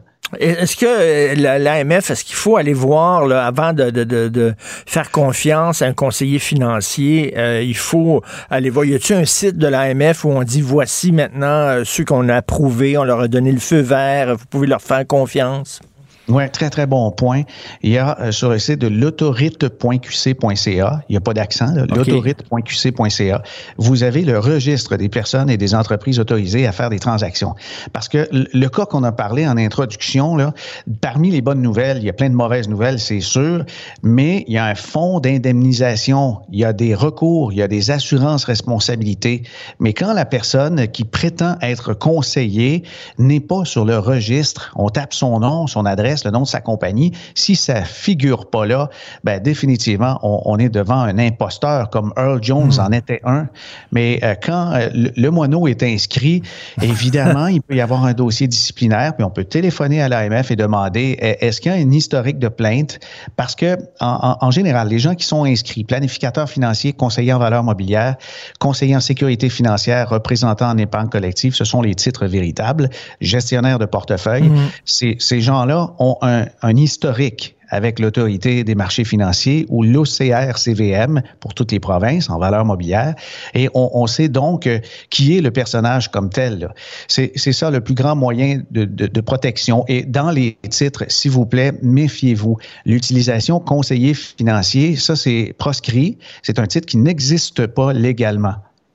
OK, ça n'existe pas légalement, ça. OK, OK. Non, on ne peut pas l'utiliser euh, au, Québec. Quelqu'un qui prétend être un conseiller financier, ben, déjà là, méfiez-vous un petit peu parce que euh, il, faut qu'il ait un des titres que j'ai nommés, c'est-à-dire conseiller en sécurité financière, représentant en épargne collective, conseiller en valeur mobilière ou de gestion de patrimoine, gestionnaire de portefeuille, planificateur financier bien sûr, mais conseiller financier, c'est pas un titre légal.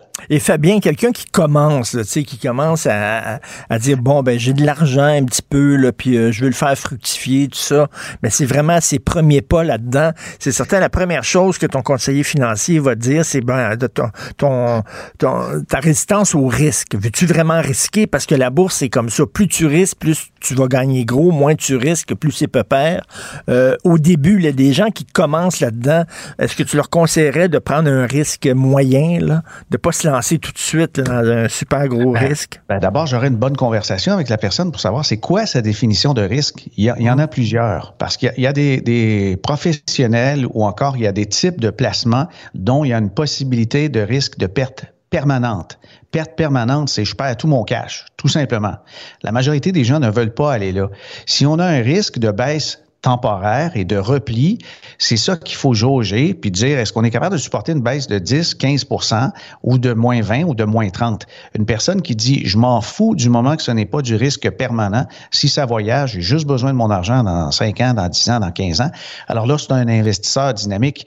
Mais c'est bien plus l'aspect psychologique qui compte. Comment une personne peut euh, justement réagir? Elle n'a pas besoin de son argent vers la retraite, puis ça baisse temporairement comme en janvier, entre moins 5, moins 10. Il y a des gens qui sont nerveux, mais pourtant, 78% du temps, les marchés sont positifs. Alors, hmm. c'est une bonne affaire hmm. d'investir à long terme, mais à court terme, on prend un guess. OK. Et euh, écoute, allez voir le bureau de la personne. Est-ce que ça peut nous en dire aussi, euh, dire des choses sur cette personne-là? Tu sais, quand tu vas voir, Masson, ton conseiller financier, tu vas, tu vas voir son bureau, puis c'est au, deuxième étage, au-dessus d'un restaurant de, hot dog ou alors euh, dans, le backstore d'un salon de pédicure, là, dans un centre commercial miteux de l'Est de Montréal. Peut-être que... Hein, oui, oui, oui, c'est sûr, il y a des lumières rouges là-dessus. Euh, un emplacement physique, c'est un minimum. Quelqu'un qui fait ça dans, son sous-sol, je ne le sais pas. Euh, il y en a certainement des très compétents, mais il me semble qu'il y a un certain décorum professionnel avec la profession. Il y a des situations de conflit d'intérêts dont on, doit se méfier quand la personne est inscrite. C'est le cas du moineau dont on faisait référence. Là. Des situations de conflit d'intérêts potentiels, le professionnel se nomme liquidateur testamentaire ça marche pas, ça. Ça marche ah pas il se nomme fiduciaire de la fiducie familiale. Ben ou il se nomme bénéficiaire ou encore héritier. Et puis, je crois que c'est ça qui a fait que l'AMF a bondi puis a, bloqué une ordonnance de blocage sur tous les comptes euh, du, personnage. Là. Euh, faire un chèque personnel au, nom du, du individu, comme ben disait euh, Claude Poirier il y a quelques années. Alors non, on fait pas ça. on fait des chèques à des comptes en fiducie, in trust, comme un compte de notaire pour que les sommes qui soient là, on puisse vérifier, valider valider et comptabiliser euh, tous les mouvements.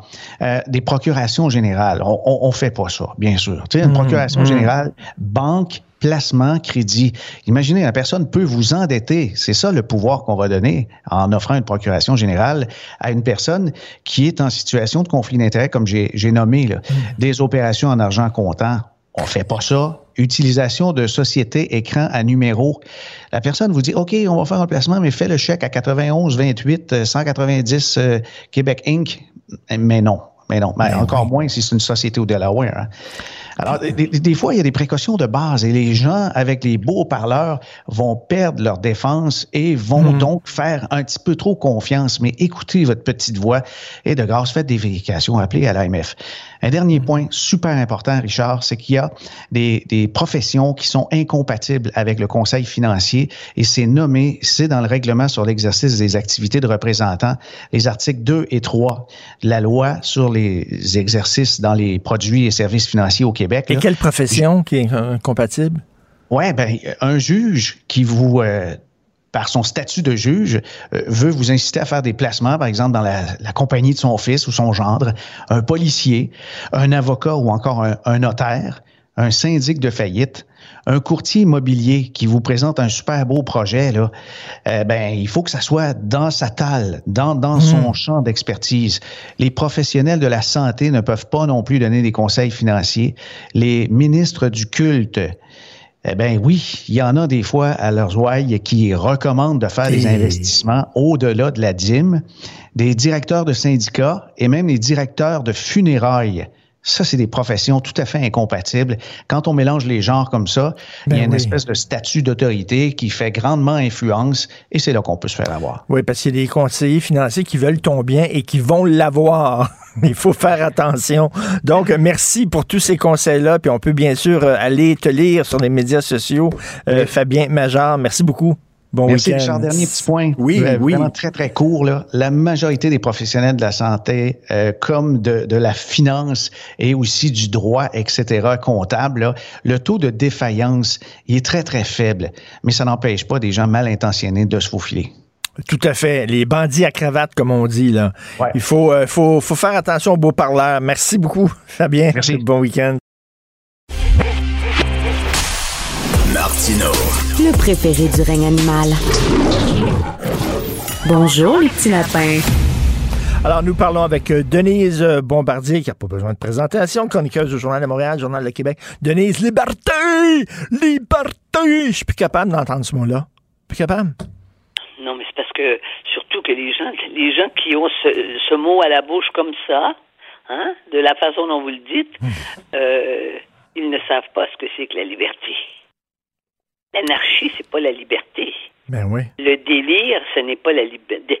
Délirer, c'est-à-dire transformer la réalité selon ce qui nous habite momentanément, ce n'est pas de la liberté. La liberté ne s'exerce que quand la raison a fait son œuvre. Donc, nous sommes devant des déraisonnables et des déraisonnés. Et c'est très inquiétant. C'est très inquiétant euh, parce que euh, quand on dit euh, liberté, on milite pour la liberté, on combat pour la liberté, ce qu'ils disent, le sous-texte, c'est que nous ne vivons pas dans un pays libre. Or, c'est complètement faux. Ben, voilà, tout, tout, est là. Mais dans les extrêmes, c'est comme ça. Hein? D'un côté, vous avez eux, c'est sûr, qui pensent qu'ils ne sont pas dans un pays libre. Et de l'autre côté, à l'extrême gauche, c'est pareil. Ils croient qu'on qu'on n'est pas dans un. Vous lirez la chronique, une des une chronique de, la chronique d'une des nouvelles chroniqueuses au devoir qui parlait de ce que c'était que la, le libéralisme. Hmm. Que le, que le libéralisme euh, euh, c'était pas euh, c'était pas quelque chose de bon et euh, que euh, on n'avait pas de liberté dans le libéralisme. Alors c'est des anti anti-libéralistes, ben ce sont des anti-capitalistes. Tu sais, tous les mots là, tous les mots, tout le vocabulaire hmm. dans la bouche de ces gens-là n'ont plus de sens je veux dire, moi, j'ai connu des vrais marxistes, là, des vrais marxistes, là, intellectuels. Là. Quand je suis arrivé en France pour faire mon doctorat, je me souviens. Là, je suis arrivé face à face avec les communistes français que j'ai interviewé. Moi, j'ai interviewé le secrétaire général du Parti communiste français de l'époque et, et celui qui a suivi. C'était des gens articulés, mais qui déliraient, mais dans, dans une articulation intellectuelle. Vous comprenez ce que je veux dire? Mm-hmm. Et là, là, c'est des gens qui connaissent même pas les concepts. Euh, qui qui euh, qui pense que Marx que c'est c'est Marx c'est euh, c'est c'est une compagnie de films tu sais il y avait Marx film là. oui mais mais, mais mais mais le parti conservateur joue un jeu très dangereux là de courtiser ces gens là, oui. Monsieur O'Toole Monsieur O'Toole joue un jeu très dangereux mais Monsieur O'Toole il est évident qu'il a qu'il n'a pas de contrôle sur ce parti-là.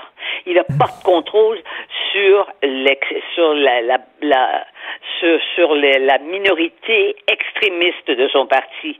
Mais c'est la plus, c'est la plus vocale, c'est la plus hurlante, et les autres se taisent parce qu'ils disent, mais quand même, on est quand même l'opposition. On a réussi à être l'opposition.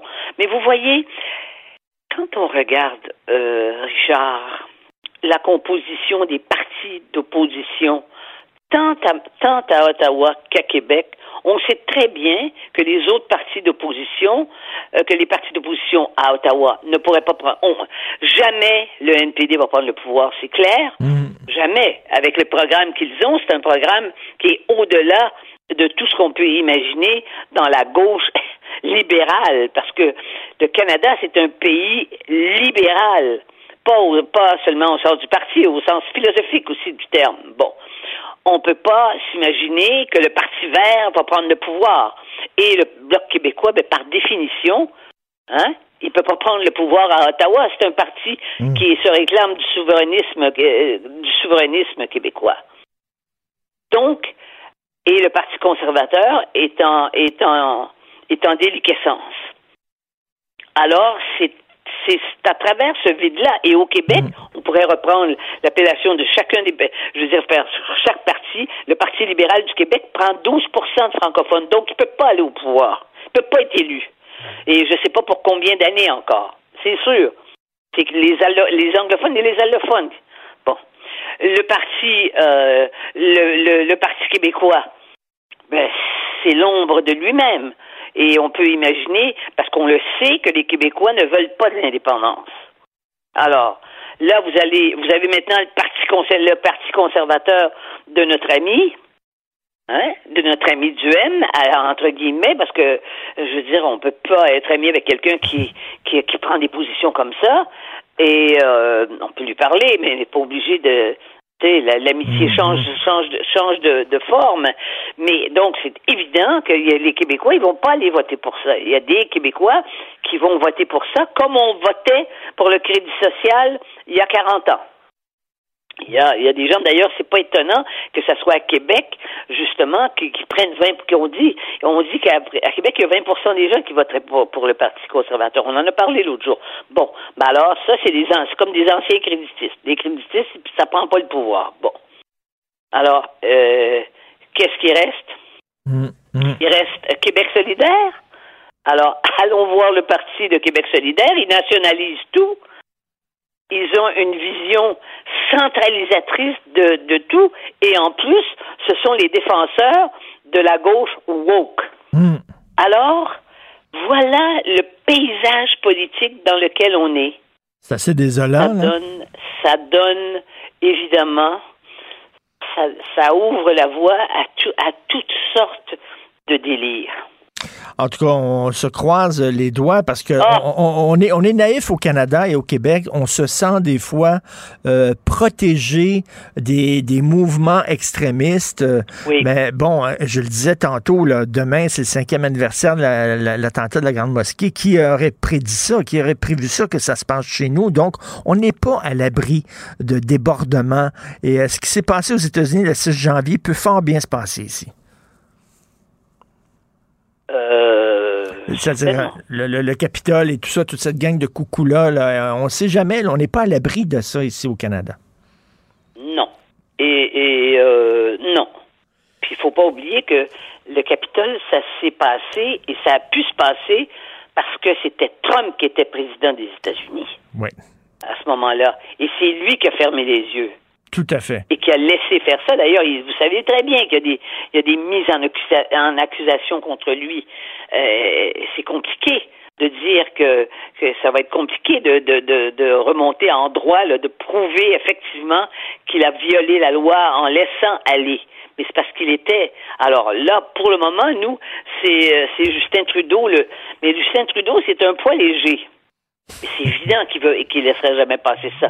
Mais y a, est-ce qu'il y a autour de lui des gens assez forts euh, pour être capable de de- de- d'avoir une politique, euh, appelons-la une politique alpha, hein? Une politique mâle sur ces questions-là. Corsé, là, c'est ça. Euh, et Oui, je veux, oui, oui. Je veux parler de votre chronique d'aujourd'hui. En lisant votre chronique d'aujourd'hui dans le Journal de Montréal, j'avais en tête Léo Ferré qui chantait Rue de Bœuf, que sont mes amis devenus. J'avais de si prétenus Oui. et tant aimés. Exactement. Quand j'ai écrit ma chronique hier, je vais vous, je vais vous avouer, c'est parce qu'on se connaît bien que je vous dis des choses comme ça à la radio. c'est parce que hier, là, moi, je pleurais en écrivant ça. Parce que je me suis dit, c'est tellement difficile de, de, de, de- au bout de deux ans et demi presque, plus de deux ans, d'avoir mm, de, de s'être mis en distance. On n'avait pas le choix. On s'est mis en distance de nos amis. Hein? On ne peut plus les voir. On, quand on les voit, c'est maintenant, on est tellement habitué à reculer quand on voit quelqu'un et non pas à avancer vers lui. À cause de, à cause de, de, de, la, de, la, de la pandémie, évidemment. Et c'est pas vrai euh, que, comme je dis, c'est vrai plutôt que quand on dit loin les yeux, loin du cœur, c'est qu'à un moment donné, on est tous dans notre bulle. D'ailleurs, ils appellent ça des bulles. Ils disent vous avez droit à une petite bulle à la maison. C'est vrai. Vous pouvez ouvrir à une autre petite bulle. On devient des petits, des, on devient des petits, euh, euh, des petits êtres euh, ambulés. Hein? Donc, c'est plus des rapports, des, des rapports humains ouverts et tout. Ça nous, et puis, ça nous manque. C'est pas vrai que se parler. Moi, je parle beaucoup au téléphone parce que je trouve que, moi, je, je tu sais, j'envoie pas trop de courriels. On- on- nous, on écrit, vous et moi. Alors, donc, on va pas en plus par, par-dessus nos écrits euh, faire beaucoup de courriels. Mais moi, j'ai envie de parler, au moins d'entendre la voix. Mais ce n'est pas la même chose que de voir la personne. Et après, euh, Denise, après 40 ans, il arrive quelque chose de très particulier chez une personne, c'est qu'on s'aperçoit que le temps passe très, très vite. Après 40 ans, ça file. Et deux ans et demi dans une vie, c'est beaucoup, parce qu'une vie, c'est court. C'est oui, vous avez raison, mais imaginez-vous quand vous avez vous êtes à l'adolescence, en pleine adolescence, deux ans et demi de votre adolescence, qui est l'âge de toutes les de beaucoup d'expériences, qui est l'âge d'une sorte de de déification de l'amitié. Eh bien, vous avez deux ans et demi de coupé dans votre dans cette au fond l'adolescence quand c'est bien fait c'est c'est la c'est la pré- c'est la préparation à la vie d'adulte. Mais, mais est-ce que ça, il, va avoir un, imp- codes, tout- Il va avoir un impact, Denise, chez, ces gens-là? Ils, ah risquent de vivre leur adolescence à 30 ans? Oui, c'est sûr. Mais non, mais il y a surtout des blessures. Il y a surtout, il y a un type d'angoisse euh, à l'adolescence qui est très atténué parce que tu as des amis qui sont comme toi et qui te le disent dans toutes sortes de termes, avec plus ou moins de, de, de, de retenue, mais qui vivent la même chose que toi, tu le sens. Mais là, quand tu es isolé, parce qu'ils ont été quand même beaucoup isolés, les adolescents, depuis deux ans, hein? Mm. Eh bien, tu peux pas. Et tu gardes ça en toi. C'est, c'est terrible. Mais c'est pareil pour les petits enfants aussi. Tu sais, les petits enfants qui voient tous les gens masqués, qui ne, qui, ne voient que parce qu'au Québec on est on est on est on est quand même plus masqué que dans que dans d'autres euh, mmh, que dans mmh. d'autres endroits. Et de voir des tout à coup des gens que t'aimes avec des masques ça, ça c'est un jeu pour quelques jours mais ce n'est plus un jeu après ça Donc, on ne sait pas ce que ça va donner. On n'est pas capable d'évaluer l'impact de ça. Et c'est pour ça que des événements comme ce qui est en train de se passer, vous avez vu là les fils de camions qui se suivent, des mastodontes là, et qui roulent. On dit que c'est, ça va faire 20 kilomètres, ça va être probablement plus que ça, de, de route. Ça va bloquer les routes quand ça va arriver, tout ce monde-là, que ça va débarquer, je suis en train d'écrire là-dessus d'ailleurs, euh, à Ottawa, qui est une petite ville, c'est enclavé Ottawa. C'est hmm. pas c'est pas une ville qui, est déployée. Tout est enclavé au centre-ville. Ça va être, ça, risque d'être épouvantable avec des têtes brûlées. Ça prend, je dis pas que tous les gens qui sont, qui, tous les camionneurs qui font ça sont des têtes brûlées. Mais il reste une chose. Il reste que quand on voit qu'un mouvement comme ça est pris, puis là on le sait là, que c'est pris, qu'ils ont été pris en otage par les plus extrémistes, par des gens dont l'objectif est de renverser le gouvernement Trudeau. C'est clair, hein? D'ailleurs, qu'ils le mettent en mots et les journalistes sont là pour recueillir leur, leur, leur, déclaration. Hein, quand ils disent, ils vont demander à la gouverneure générale et, et, puis euh, de, de maintenir, de, de prendre le pouvoir en attendant quand il y a des gens comme ça, quand, à partir du moment où tu sens que tu es instrumentalisé comme ça, il devrait faire des voies de des, ben voies de, contournement puis de retourner dans l'Ouest. Tout à fait. Non, on se croise les doigts. Euh, on espère que ça pètera pas. Et il y a un auditeur qui nous écoute, euh, Denis, ça va vous faire sourire. Il dit La vie, c'est comme un rouleau de papier de toilette. Plus tu t'approches de la fin, plus ça se déroule vite. bon week-end. Bon week-end, Denise. C'est bien. Merci. À, lundi. Au revoir. À lundi. Pour une écoute en tout temps, ce commentaire de Denise Bombardier est maintenant disponible dans la section balado de l'application ou du site cube.radio. Cube Radio. Un balado où Denise Bombardier remonte le fil de sa mémoire pour discuter des enjeux de la société québécoise contemporaine. Martino. Des fois, quand on se sent contrarié, ben c'est peut-être parce qu'il touche à quelque chose.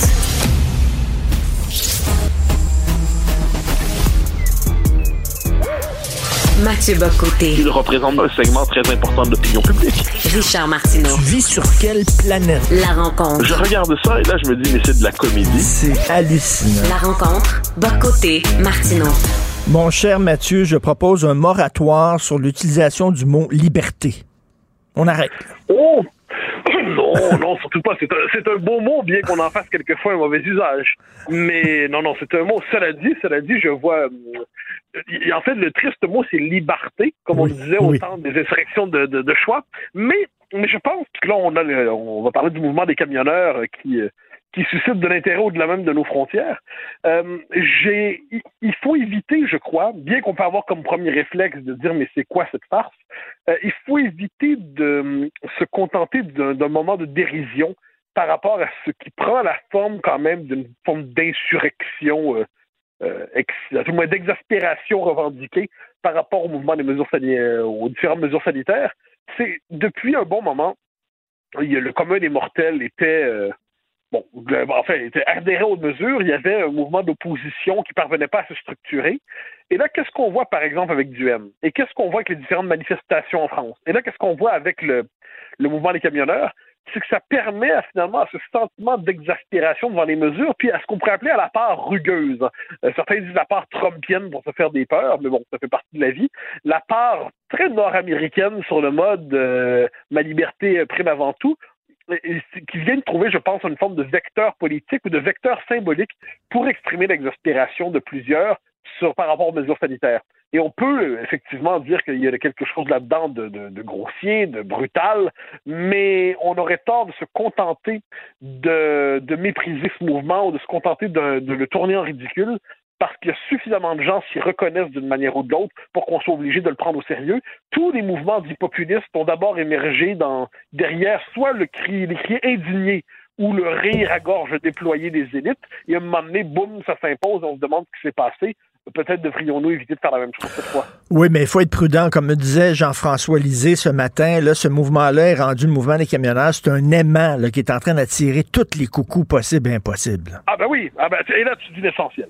Parce que autant c'est un mouvement qui en lui-même exprime un, malaise, tous les mouvements populistes qui émergent, parce que je pense que c'est comme ça qu'on peut le comprendre, hein.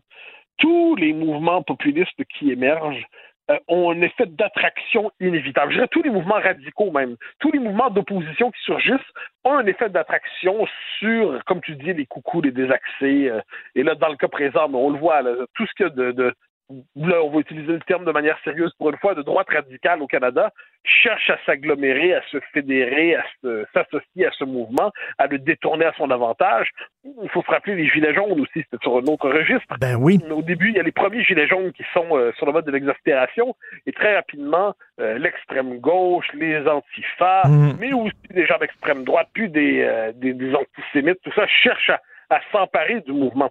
Donc, tout mouvement qui naît, et surtout si c'est un mouvement de protestation, a un effet, je dirais, d'attraction inévitable des, euh, des éléments les plus troubles de la société.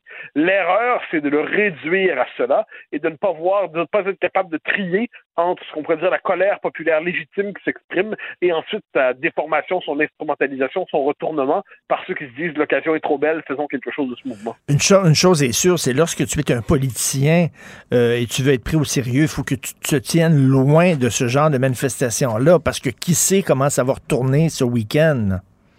T'as absolument raison, t'as absolument raison, mais euh, c'est pour ça que là-dessus, je pense que chacun a sa, réserve, et ceux, ceux qui voudraient faire du, du, millage, comme on dit là-dessus, euh, euh, risqueraient d'en payer le prix.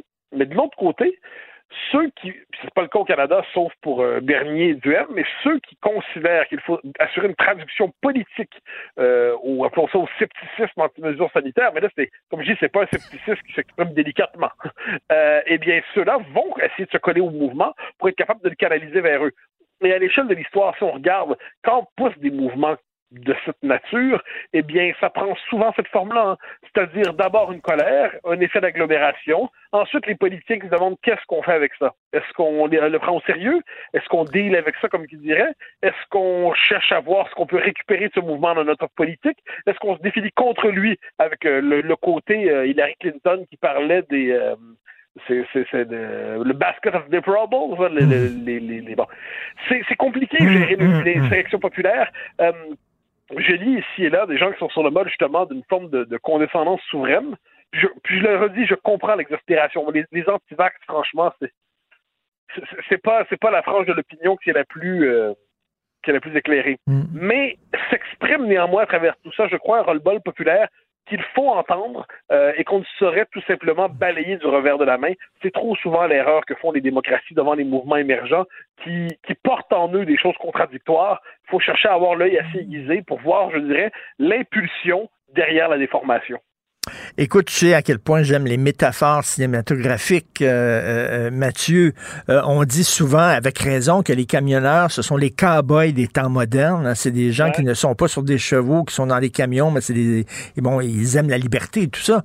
Et je me dis, quelle sorte de cow-boy que c'est? Est-ce que c'est Kevin Costner, qui est quelqu'un qui aime le peuple, qui est un populiste, mais dans le bon sens du terme? Ou alors, c'est quoi? C'est-tu les, les, les cow-boys de, de, de, de, Sergio Leone, qui était des, des, des crackpots finis. Euh, tu sais, quel genre de cowboy c'est, là? oui, ben, je pense qu'on est, on est devant des gens qui, par, euh, par le métier même qu'ils prennent, ne sont pas des gens qui sont portés à, accepter les formes d'enrichissement. Non. il faut un désir de liberté très particulier, puis qui, qui est je dirais qu'il est tout à fait honorable. Hein. C'est un type de vie qui correspond à un certain type de tempérament. Et puis moi, je dis parfait. Il y a des gens qui sont casaniers, d'autres qui ne le sont pas. Mm. Donc ça, euh, et puis je pense qu'une société doit faire euh, sa place à ceux qui ont justement ce type de tempérament. J'oserais même dire que la vie publique doit faire sa place à ça. C'est un populisme très nord-américain, ce mouvement-là qu'on voit émerger un peu. Est-ce que ça va durer? Qu'est-ce que ça va donner? Mais c'est pas le populisme identitaire slash des Européens. C'est le populisme libertarien. Et le populisme nord-américain a toujours une dimension libertarienne. Il ne s'y réduit pas, mais il en est une des expressions. Et je pense que dans le libertarianisme nord-américain, ben il y a la version Cato Institute, on, pourrait dire la version euh, raffinée, euh, euh, élégante et, des, deux côtes, Est et Ouest, mais il y a aussi un libertarianisme rugueux qui existe aussi. Un libertarianisme qui est sur le mode back-off, un libertarianisme qui est sur le mode c'est pas à l'État de me dire quoi faire de ma vie. Et ça, mhm. c'est un, je dirais que c'est un des courants qui structure les, la, culture politique nord-américaine au sens large. Et on croyait que le mhm. Canada était un peu immunisé contre ça, tout moins certaines croyaient. Ce qu'on voit en ce moment, c'est que ce mouvement est une forme de traduction de cet euh, affect politique nord-américain qui trouve manifestement un écho au Canada dans le cadre de la crise sanitaire. C'est très intéressant ce que tu dis, Mathieu, parce que, tu sais, souvent, euh, Justin Trudeau a tendance à parler au nom de tous les Canadiens en disant les valeurs canadiennes, c'est la solidarité, c'est la communauté, etc. Euh, non, il y a d'autres valeurs canadiennes aussi qui sont un peu plus libertariennes, un peu plus individuelles et tout ça. Et ça fait aussi partie du tissu canadien, là. Ah ben oui, ben oui, puis dans l'Ouest en plus, pas seulement dans l'Ouest, dans les régions rurales. Prends l'exemple des, armes à feu. Alors moi, j'ai toujours dit, moi, je suis pas très monsieur arme à feu. Je considère que c'est normal que la police ait des armes à feu. Puis pour le reste, je préférerais que non. Bien que euh, dans les régions rurales, eh bien, ils se disent souvent, attends, au nom du contrôle des armes à feu version urbaine, ou alors pour éviter des, de vrais, de, vrais drames, de vrais carnages comme on a pu en connaître, eh bien, on est en train de s'en prendre aussi à notre mode de vie, qui est un mode de vie qui est faute de chasseurs, un mode de vie, puis je suis pas de mode traditionnel sur le mode caricatural, mais ça fait partie de l'univers mental, cette intégration longue, la chasse à partir de la culture de, dans les régions rurales. Et on peut regarder ça avec condescendance. Mais eux nous disent, mais voulez-vous bien cesser de nous encadrer l'existence à coup de règles bureaucratiques exagérées? Ça fait partie, mais c'est, on a une représentation tellement lissée, tellement fantasmée, tellement amidonnée, tellement, je dirais, euh, ripollinée, radio-canadianisée du, du Canada, qu'on oublie que ces courants-là existent aussi dans le pays. Dans un pays normal, probablement mmh. qui s'exprimerait politiquement dans un courant, donc soit un parti, euh, son expression est caricaturale avec le parti euh, de, Bernier. Au Parti conservateur, ils savent que ça existe, ces choses-là. Mais qu'en faire exactement politiquement? Parce que le propre d'une mouvance comme ça, c'est d'être assez rétive. Elle n'est pas portée justement à se laisser euh, enrégimenter. Mais non, les valeurs canadiennes ne s'épuisent pas dans le discours du régime canadien.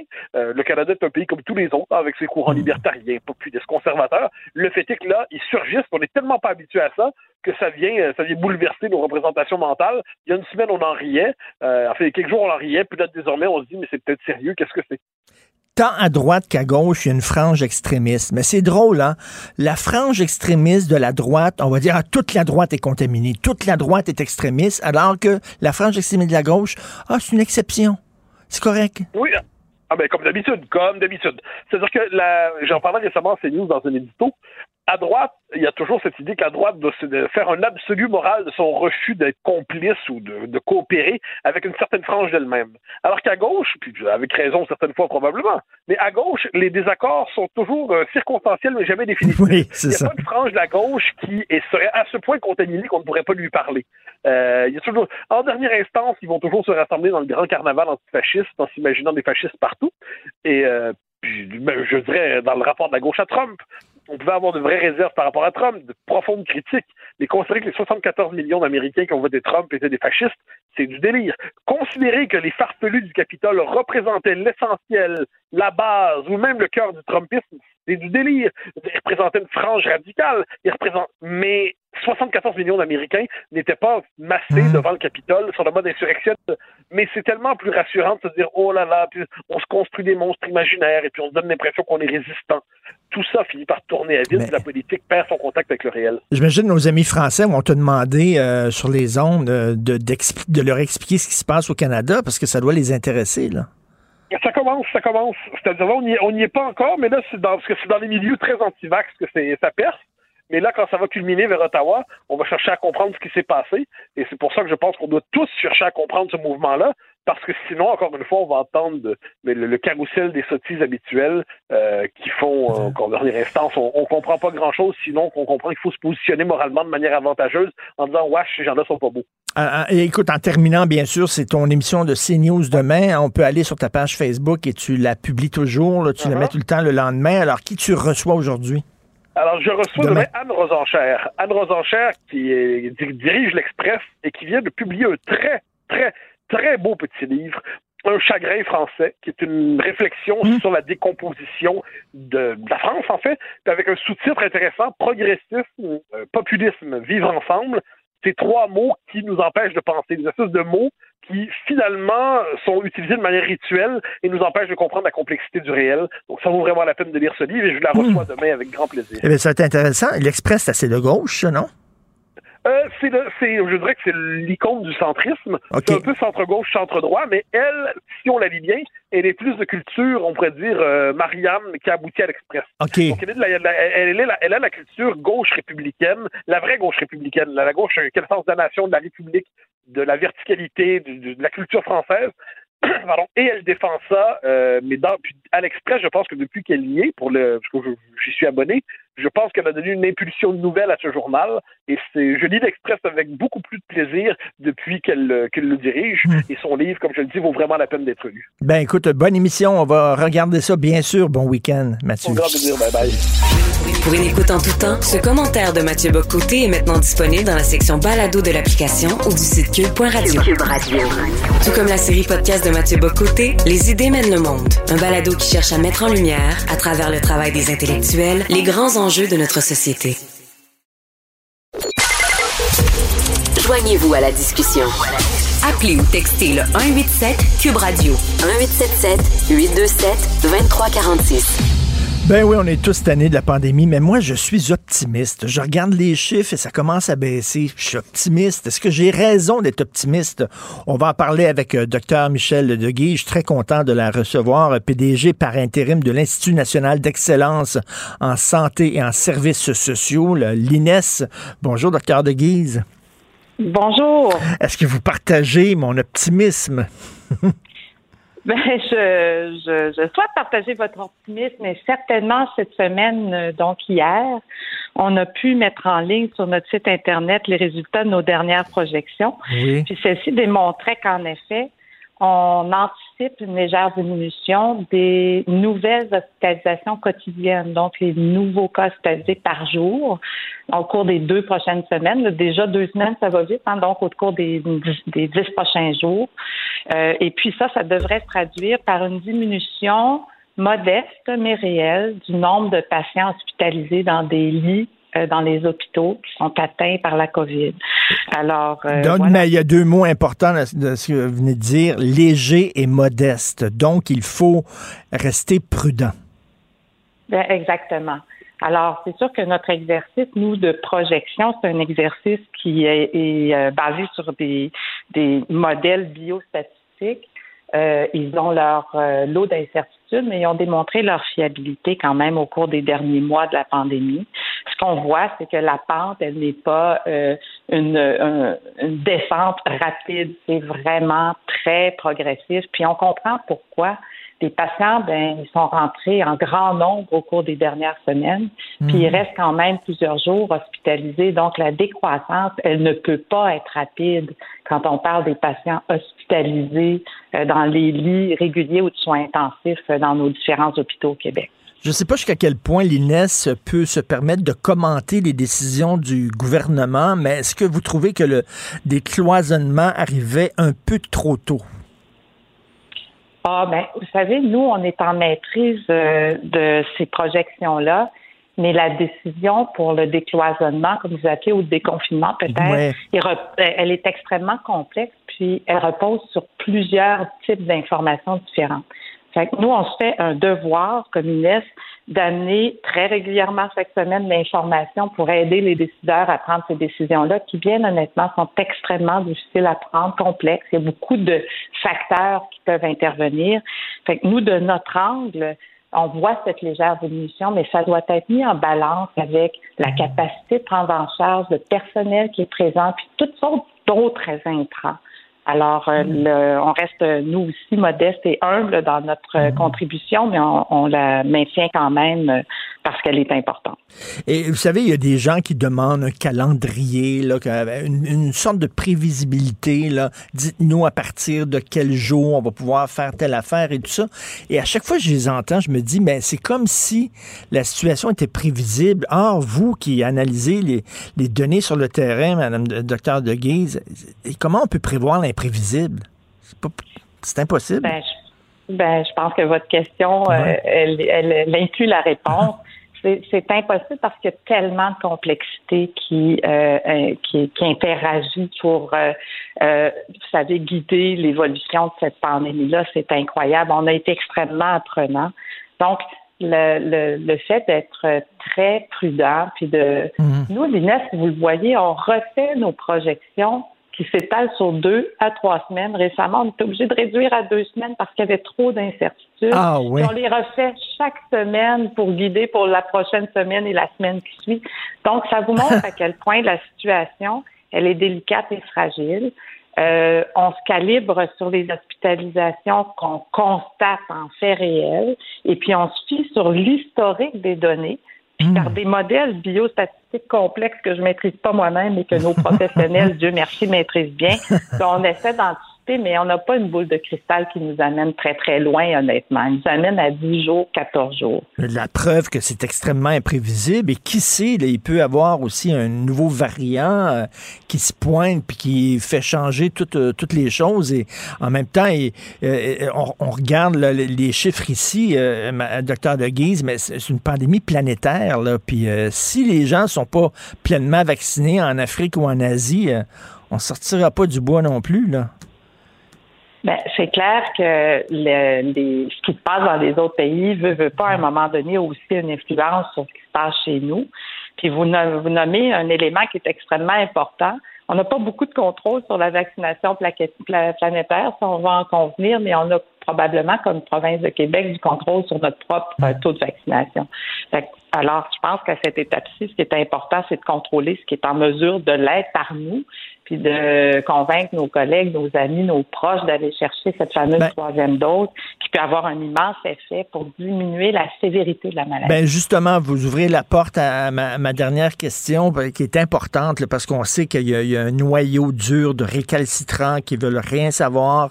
Et moi, ce que j'entends, c'est voyons donc, euh, euh, le vaccin, ça donne rien parce qu'il y a plein de gens vaccinés qui se retrouvent à l'hôpital. Bon, vous, qu'est-ce que, est-ce que vous pouvez nous dire là, que concrètement, oui, le vaccin euh, est important. Il n'y a aucun doute que ce vaccin-là est d'une grande efficacité. La troisième dose réduit de façon significative la, sévérité de cette maladie-là. Bien sûr, il y a des gens qui sont hospitalisés malgré tout. Les gens qui sont hospitalisés malgré qu'ils sont vaccinés, ce sont des gens en général très malades qui ont d'autres conditions de santé. Mais on voit beaucoup de gens, notamment dans nos soins intensifs, qui sont hospitalisés, qui sont non vaccinés. Alors, il y a pas d'élément de doute sur le fait que la vaccination, c'est efficace.